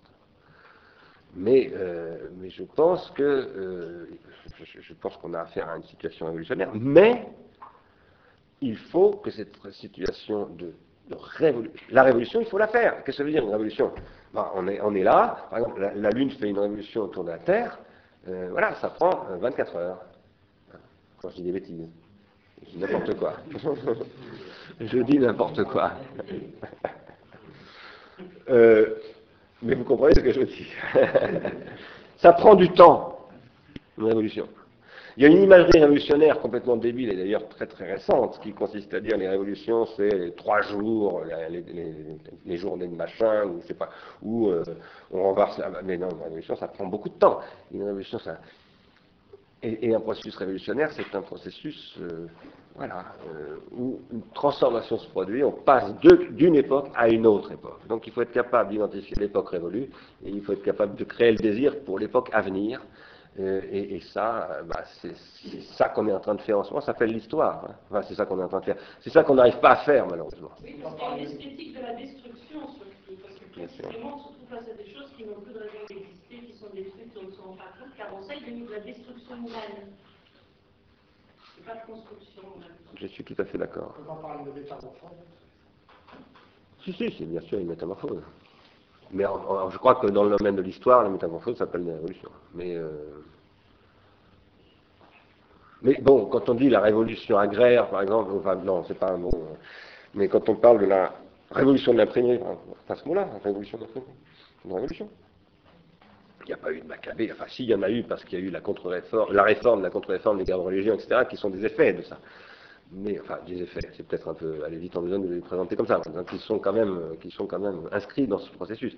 Mais là, c'est ça, c'est ce que j'appelle des, hyper désajustements. hein. Il faut peut-être éviter d'envoyer ces mots, révolution, etc., parce que, parce que ça crée trop de, connotations politiques, il faut que les gens ne comprennent plus rien à ce qu'on raconte. Mais de, mais de fait, moi je dis quand même que c'est bien de ça. Pardonnez-moi, je n'avais pas vu vous demander la parole. Bonjour. Euh, c'est une question à propos du modèle bottom-up. Euh, je crois, je suis malheureusement arrivé en retard, mais euh, je crois que quand vous parlez de ce modèle, ça correspond au développement des technologies euh, numériques et titulaires. Euh, mais vous avez juste abordé la question du travail des intermittents du partage leur emploi. Et est-ce que euh, pour vous, ça répond aussi euh, de. On peut l'interpréter euh, sur- dans ce modèle du bottom-up finalement Tout à fait. Non, non, tout à fait. C'est- vraiment ça que j'essaye de, penser ensemble. Donc je pense que euh, ce qui se passe, euh, l'activité bottom-up est produite à 99% d'une manière purement gratuite, enfin gratuite au sens, euh, disons, non monétisée. Et, et c'est une activité de travail pour moi. Et c'est pas de l'emploi. Et ça produit. pourquoi je dis que c'est du travail Parce que les gens. Travailler, qu'est-ce que ça veut dire? Ça veut dire se transformer pour moi. hein. C'est soit transformer la nature, soit se transformer soi-même, mais, mais c'est- dans un une activité de transformation. Et les gens qui sont dans cette activité de bottom-up, euh, pas toujours, bien entendu, il y a aussi toute une activité bottom-up, parce que je sais pas à quel moment vous êtes arrivé, mais j'ai aussi montré qu'il y a du bottom-up qui est produit de manière totalement involontaire, euh, qui est systématisé, ça c'est la traçabilité, bon, la production de, de cookies, de- etc. dans le bottom-up, il y a beaucoup de choses. Et, ce que je mentionnais en, citant euh, Marianne Dujarier, euh, qui, qui montre comment se développe euh, un consommateur coproducteur, enfin, le, travail du consommateur, le travail, c'est une, production, alors c'est pas du, si c'est une forme de production bottom-up aussi, bon, c'est pas des métadonnées nécessairement, mais et c'est, pas forcément ce que, ce j'appellerais un travail hors emploi. hein. Mais euh, là, c'est ce qu'elle appelle la coproduction. Mais euh, de tout, j'essaye de montrer que la réticularité numérique porte un phénomène de production de métadonnées bottom-up. J'ai essayé de montrer que c'était historiquement absolument nouveau, que ça n'avait jamais existé auparavant. Et que, par ailleurs, euh, là, c'est dans ce champ que se produisent ce que j'appelle donc les externalités positives, que bah, Moulier-Boutan, par exemple, fait le lien direct entre externalités positives et travail, euh, et travail euh, hors emploi. Lazarato le précise sur les intermittents, etc. Donc pour moi, tout ça, c'est effectivement un même champ. Ça ne veut pas dire que tout ça est simple, en revanche, hein, parce que tout ça n'est pas simple du tout. Et bon, une des questions que, j'essaye de, que je crois, euh, pour vous donner, afficher la couleur plus précisément, une des mesures à prendre, alors ça, dont me parle Arnaud Delépine depuis 4 ans qu'on se connaît, dont je crois maintenant qu'elle est urgentissime, c'est de, de donner un revenu euh, qui n'est pas un revenu d'emploi et qui permet de soutenir précisément cette externalité. Parce qu'au lieu de faire des ateliers nationaux comme Napoléon III ou, je ne sais pas quoi, puisqu'on va vers une crise, qui, elle ne fait que commencer la crise. Hein, euh, c'est- pas l'apocalypse, mais ça va quand même être extrêmement dur. Bien plus dur que je n'imaginais quand j'ai commencé le séminaire. On voit bien, c'est très très très grave la, crise. Euh, il, va, il va falloir prendre des mesures euh, tout à fait radicales pour empêcher euh, des phénomènes de, misère grave. Bah, au lieu de, foutre le pognon par la fenêtre, il faudrait au contraire structurer positivement toutes ces choses-là. Des... Et c'est maintenant qu'il faut le faire. Donc, comme le rappelle, je ne sais plus qui, je crois que c'est Rifkin, c'est Milton Friedman qui avait proposé ce, cet impôt négatif qui consiste à payer des gens euh, pour euh, ce qu'on appelle parfois le revenu d'existence, etc. Mais ça, faut le lier à un projet d'économie de la contribution. Parce que si, on le donne comme ça, ça n'a aucun intérêt. Il faut le, projet, faut le lier à un projet d'économie de la contribution. Et il faut dire l'économie de la contribution, ça n'est pas le crowdsourcing. Parce que le crowdsourcing, c'est une, c'est une fausse contribution. En fait, c'est une hyperprolétarisation du consommateur. Voilà. Donc il faut vraiment descendre dans les soutes, il faut être précis. Moi, sur General Motors, je ne vous réponds pas parce que je n'ai pas fait du tout le travail, de, voilà, mais, et que je ne suis pas en Amérique, donc je pense que c'est très difficile hors d'Amérique d'avoir un point de vue là-dessus. Mais je vous répondrai pas non plus sur PSA parce que. Mais en tout cas, il faut être précis, il faut regarder ça de très près, mais avec des concepts qui nous. Il faut avoir les concepts qui nous permettent de nous dire voilà ce qu'on attend pour dans 20 ans. Ah, ça, c'est absolument fondamental. Si on n'est pas capable de produire ça, on s'en sortira pas. Et j'attends pas un saint qui va nous sortir, hein, que ce soit Saint Julien l'Hospitalier ou je sais pas quoi de l'affaire. Hein, et je ne me prends pas pour un saint non plus. Pardon? J'avais bien compris que c'était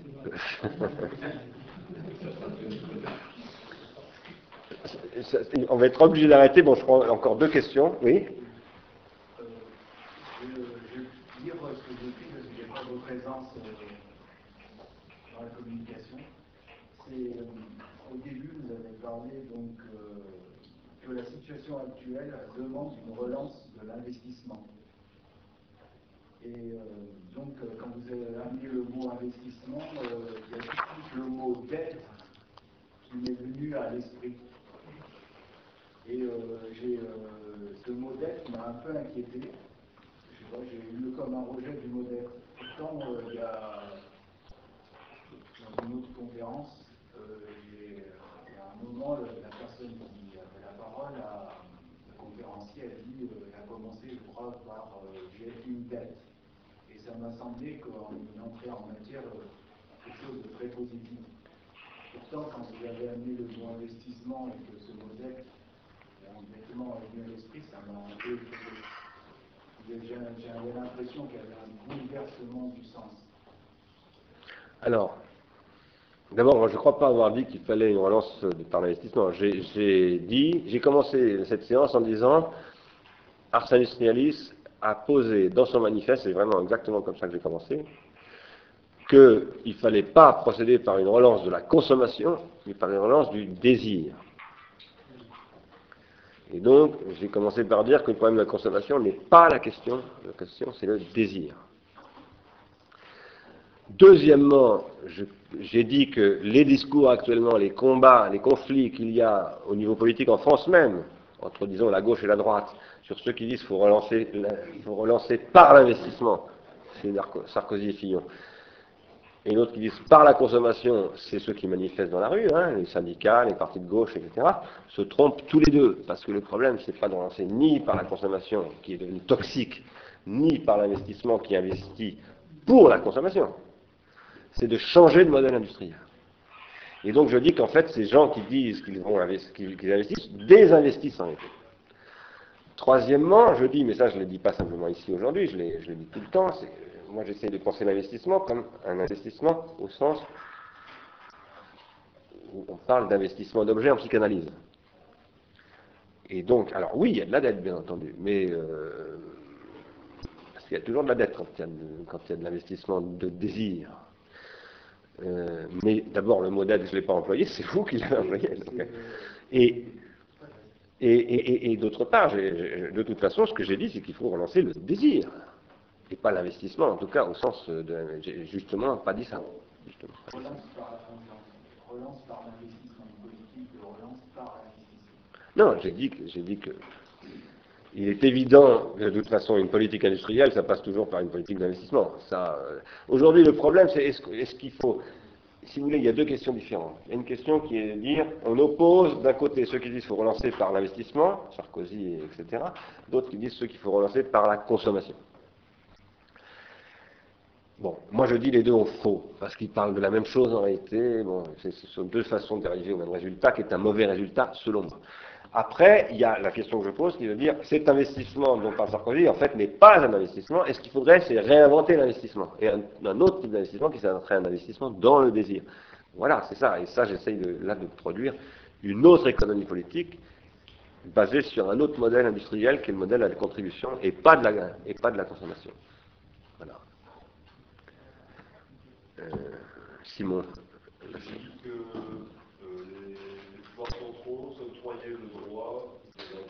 Du soin des archives. Et euh, aujourd'hui, je pense qu'on voit que les archives sont disséminées et les productions d'archives se font euh, partout dans tous les sens. Est-ce que ça va provoquer une dissémination aussi des, pouvoirs? Et qu'est-ce qu'on en attend Non, mais bien sûr que c'est ça l'enjeu. Bon, alors, en même temps, les, choses peuvent changer. D'abord, euh, qu'est-ce que c'est qu'une archive? Voudrais commencer par se poser cette question. Je me l'étais posé, moi, en 1986, je crois, j'avais participé au Congrès mondial des archives à Paris, organisé par Arnaud de Ramière, qui à l'époque était directeur adjoint des archives nationales de France. Et j'avais été chargé, à l'époque, j'étais chargé par le Collège de philosophie d'une étude sur euh, toutes sortes de questions euh, liées aux technologies de l'époque, au développement des technologies de l'époque. Et ça m'avait conduit en particulier à travailler sur la question des archives. Une archive, c'est pas simplement quelque chose qu'on conserve. Alors, ce que vous avez chez vous, euh, y compris sur votre. Par exemple, ce que j'ai sur mon ordinateur, moi, qui est finalement archivé, on pourrait dire, hein, sur mon disque dur, n'est pas forcément une archive. Pour les archives nationales de France, c'est pas une archive, parce que c'est pas, euh, pas répertorié selon les canons d'une archive, etc. Et une archive, en réalité, la définition de données Arnaud de Ramière, c'était euh, ce qui, reste quand on a détruit 90% du fond. Puisqu'il me disait ça à partir d'une donnée empirique, qui consistait, parce qu'il il était responsable des archives nationales qui gèrent les archives départementales. Vous savez qu'en France, dans tous les départements, il y a des archives départementales. C'est là où il y a euh, bah, les actes notariés, où il y a toutes sortes de choses. Et on peut reconstituer son arbre généalogique dans nos, nos archives départementales. C'est ce que d'ailleurs 95% des gens qui vont dans les archives font. Mais il y a aussi des historiens, il y a aussi des juristes, il y a aussi des gens pour ça. Et dans ces archives, eh bien, on trouve euh, des choses qui ont été sélectionnées par des archivistes, qui sont des gens patentés, qui ont fait l'école des chartes, et qui sont qualifiés pour détruire, et leur, leur, leur pratique, c'est qu'ils détruisent 90% des choses qu'ils reçoivent. Euh, donc l'archive, de ce point de vue-là, enfin, vu à travers les archives nationales de France, c'est le fruit d'une destruction. Euh, on peut, vous allez par exemple chez votre grand-mère, qui est décédée malheureusement, vous trouvez, je ne sais pas moi, une collection de 300 cartes postales, ça c'est des choses très courantes, qu'on trouve dans les vides-greniers ensuite, ce ne sont pas des archives. Vous, vous allez peut-être en faire des archives à titre personnel, mais ce ne sont pas des archives au niveau des archives nationales de France en tout cas. Ça peut devenir des archives, vous pouvez d'ailleurs les déposer aux archives nationales, enfin aux archives départementales. Euh, Ça peut être, on va, on va vous les prendre, on va vous dire, ah ben ça ne nous intéresse pas, on vous le dira pas, mais on va le détruire. Et puis ça peut intéresser des gens, parce qu'on va dire, tiens, tiens, mais oui, c'est intéressant, parce que là, ça nous renseigne sur des pratiques de gens. Je sais pas, on va retrouver par exemple 45 cartes postales d'un soldat de la guerre 14. Voilà. Euh, Vous savez qu'on a retrouvé plein de trucs comme ça, ou de lettres. Et on, va décider de le conserver parce que c'est important pour l'histoire. Ça. Ça va servir à construire le musée de l'histoire de M. Sarkozy, par exemple. Par exemple. Euh, ça va servir de critère. Voilà. C'est pas parce qu'il y a de l'archivation qu'il y a de l'archivage. L'archivation, c'est ce qui fait qu'on va stocker quelque chose, etc. L'archivage, c'est qu'on va le labelliser comme une archive. Vous voyez? Euh, alors maintenant, il est tout à fait vrai, quand je dis ça, c'est pas pour vous contredire, hein, parce que je suis d'accord avec vous en réalité. Il est tout à fait vrai qu'aujourd'hui se, dé- développe partout, même ça, je peux mettre 300 heures dans l'enregistrement audio là-dessus, j'ai- je sais pas combien d'enregistrements, je dois en avoir 150. Euh, C'est déjà un système d'archivation, et je peux le transformer en archivage, c'est d'ailleurs ce qu'on va faire tout à l'heure, on va mettre ce truc sur le site d'Arsène archives, si vous voulez, pour les gens qui consultent, le site d'Arsène il y a des archives, de la documentation. Bon, il y a plein de systèmes d'archivage euh, qui sont en train de se constituer en ce moment. Et il y a des gens là-dedans, comme Google en particulier, qui essayent d'en retirer euh, son profit, de, trouver les moyens de contrôler les métadonnées qui sont produites sur tout ça pour arriver à produire de la plus-value. Il y a une énorme transformation de, tous ces processus. Euh, j'ai pas dit d'ailleurs hein, euh, que, les pouvoirs se conquéraient en s'octroyant le droit de produire des archives. Non. C'est pas en s'octroyant le droit de produire des archives. C'est en, en- en produisant des archives. Pas forcément un droit qu'elles s'octroient pour autant. Parce qu'elles peuvent le recevoir d'une autorité déjà, en général, ça, ça, ça s'invente pas comme ça. Ça arrive d'ailleurs, mais c'est très très rare. C'est les fondateurs. Donc ils vont, les, les grands fondateurs vont s'octroyer ce droit-là, mais ça c'est extrêmement rare. Euh, cela dit, c'est évident ce que vous dites, que c'est vrai pour moi, et ça participe directement de ce que je disais tout à l'heure, à savoir que pour la première fois, à mon avis, depuis 4000 ans, on produit des métadonnées bottom-up. Ça, procède du même processus. Parce que ce qui produit l'archivation, et qui transforme l'archivation en archivage, c'est qu'on va produire des métadonnées, et ces métadonnées produites bottom-up, elles peuvent aussi s'organiser euh, dans des groupes euh, plus ou moins restreints. Bon, merci de votre attention. On va s'arrêter là et on se retrouve le 23 avril ici même, je crois. Je crois que c'est le 23 avril, c'est bien ça, Caro? 29 Alors attendez, je vais regarder.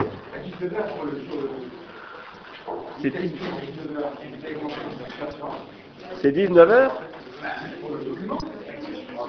Je suis désolé. Euh,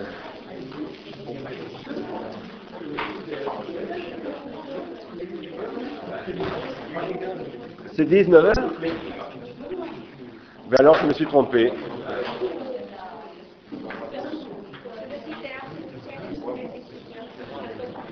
On s'est trompé. Je suis vraiment désolé. Je suis vraiment désolé. Pardon Oui, mais sur le truc du collège de philosophie, c'est écrit 19 heures.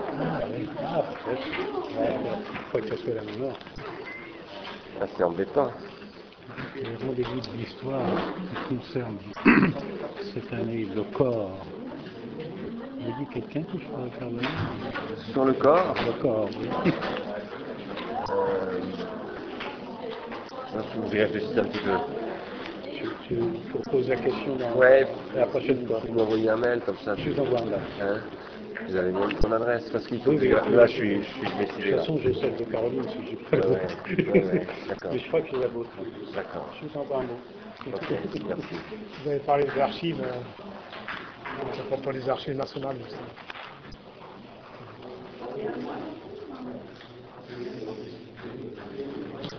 Ah oui, c'est drôle.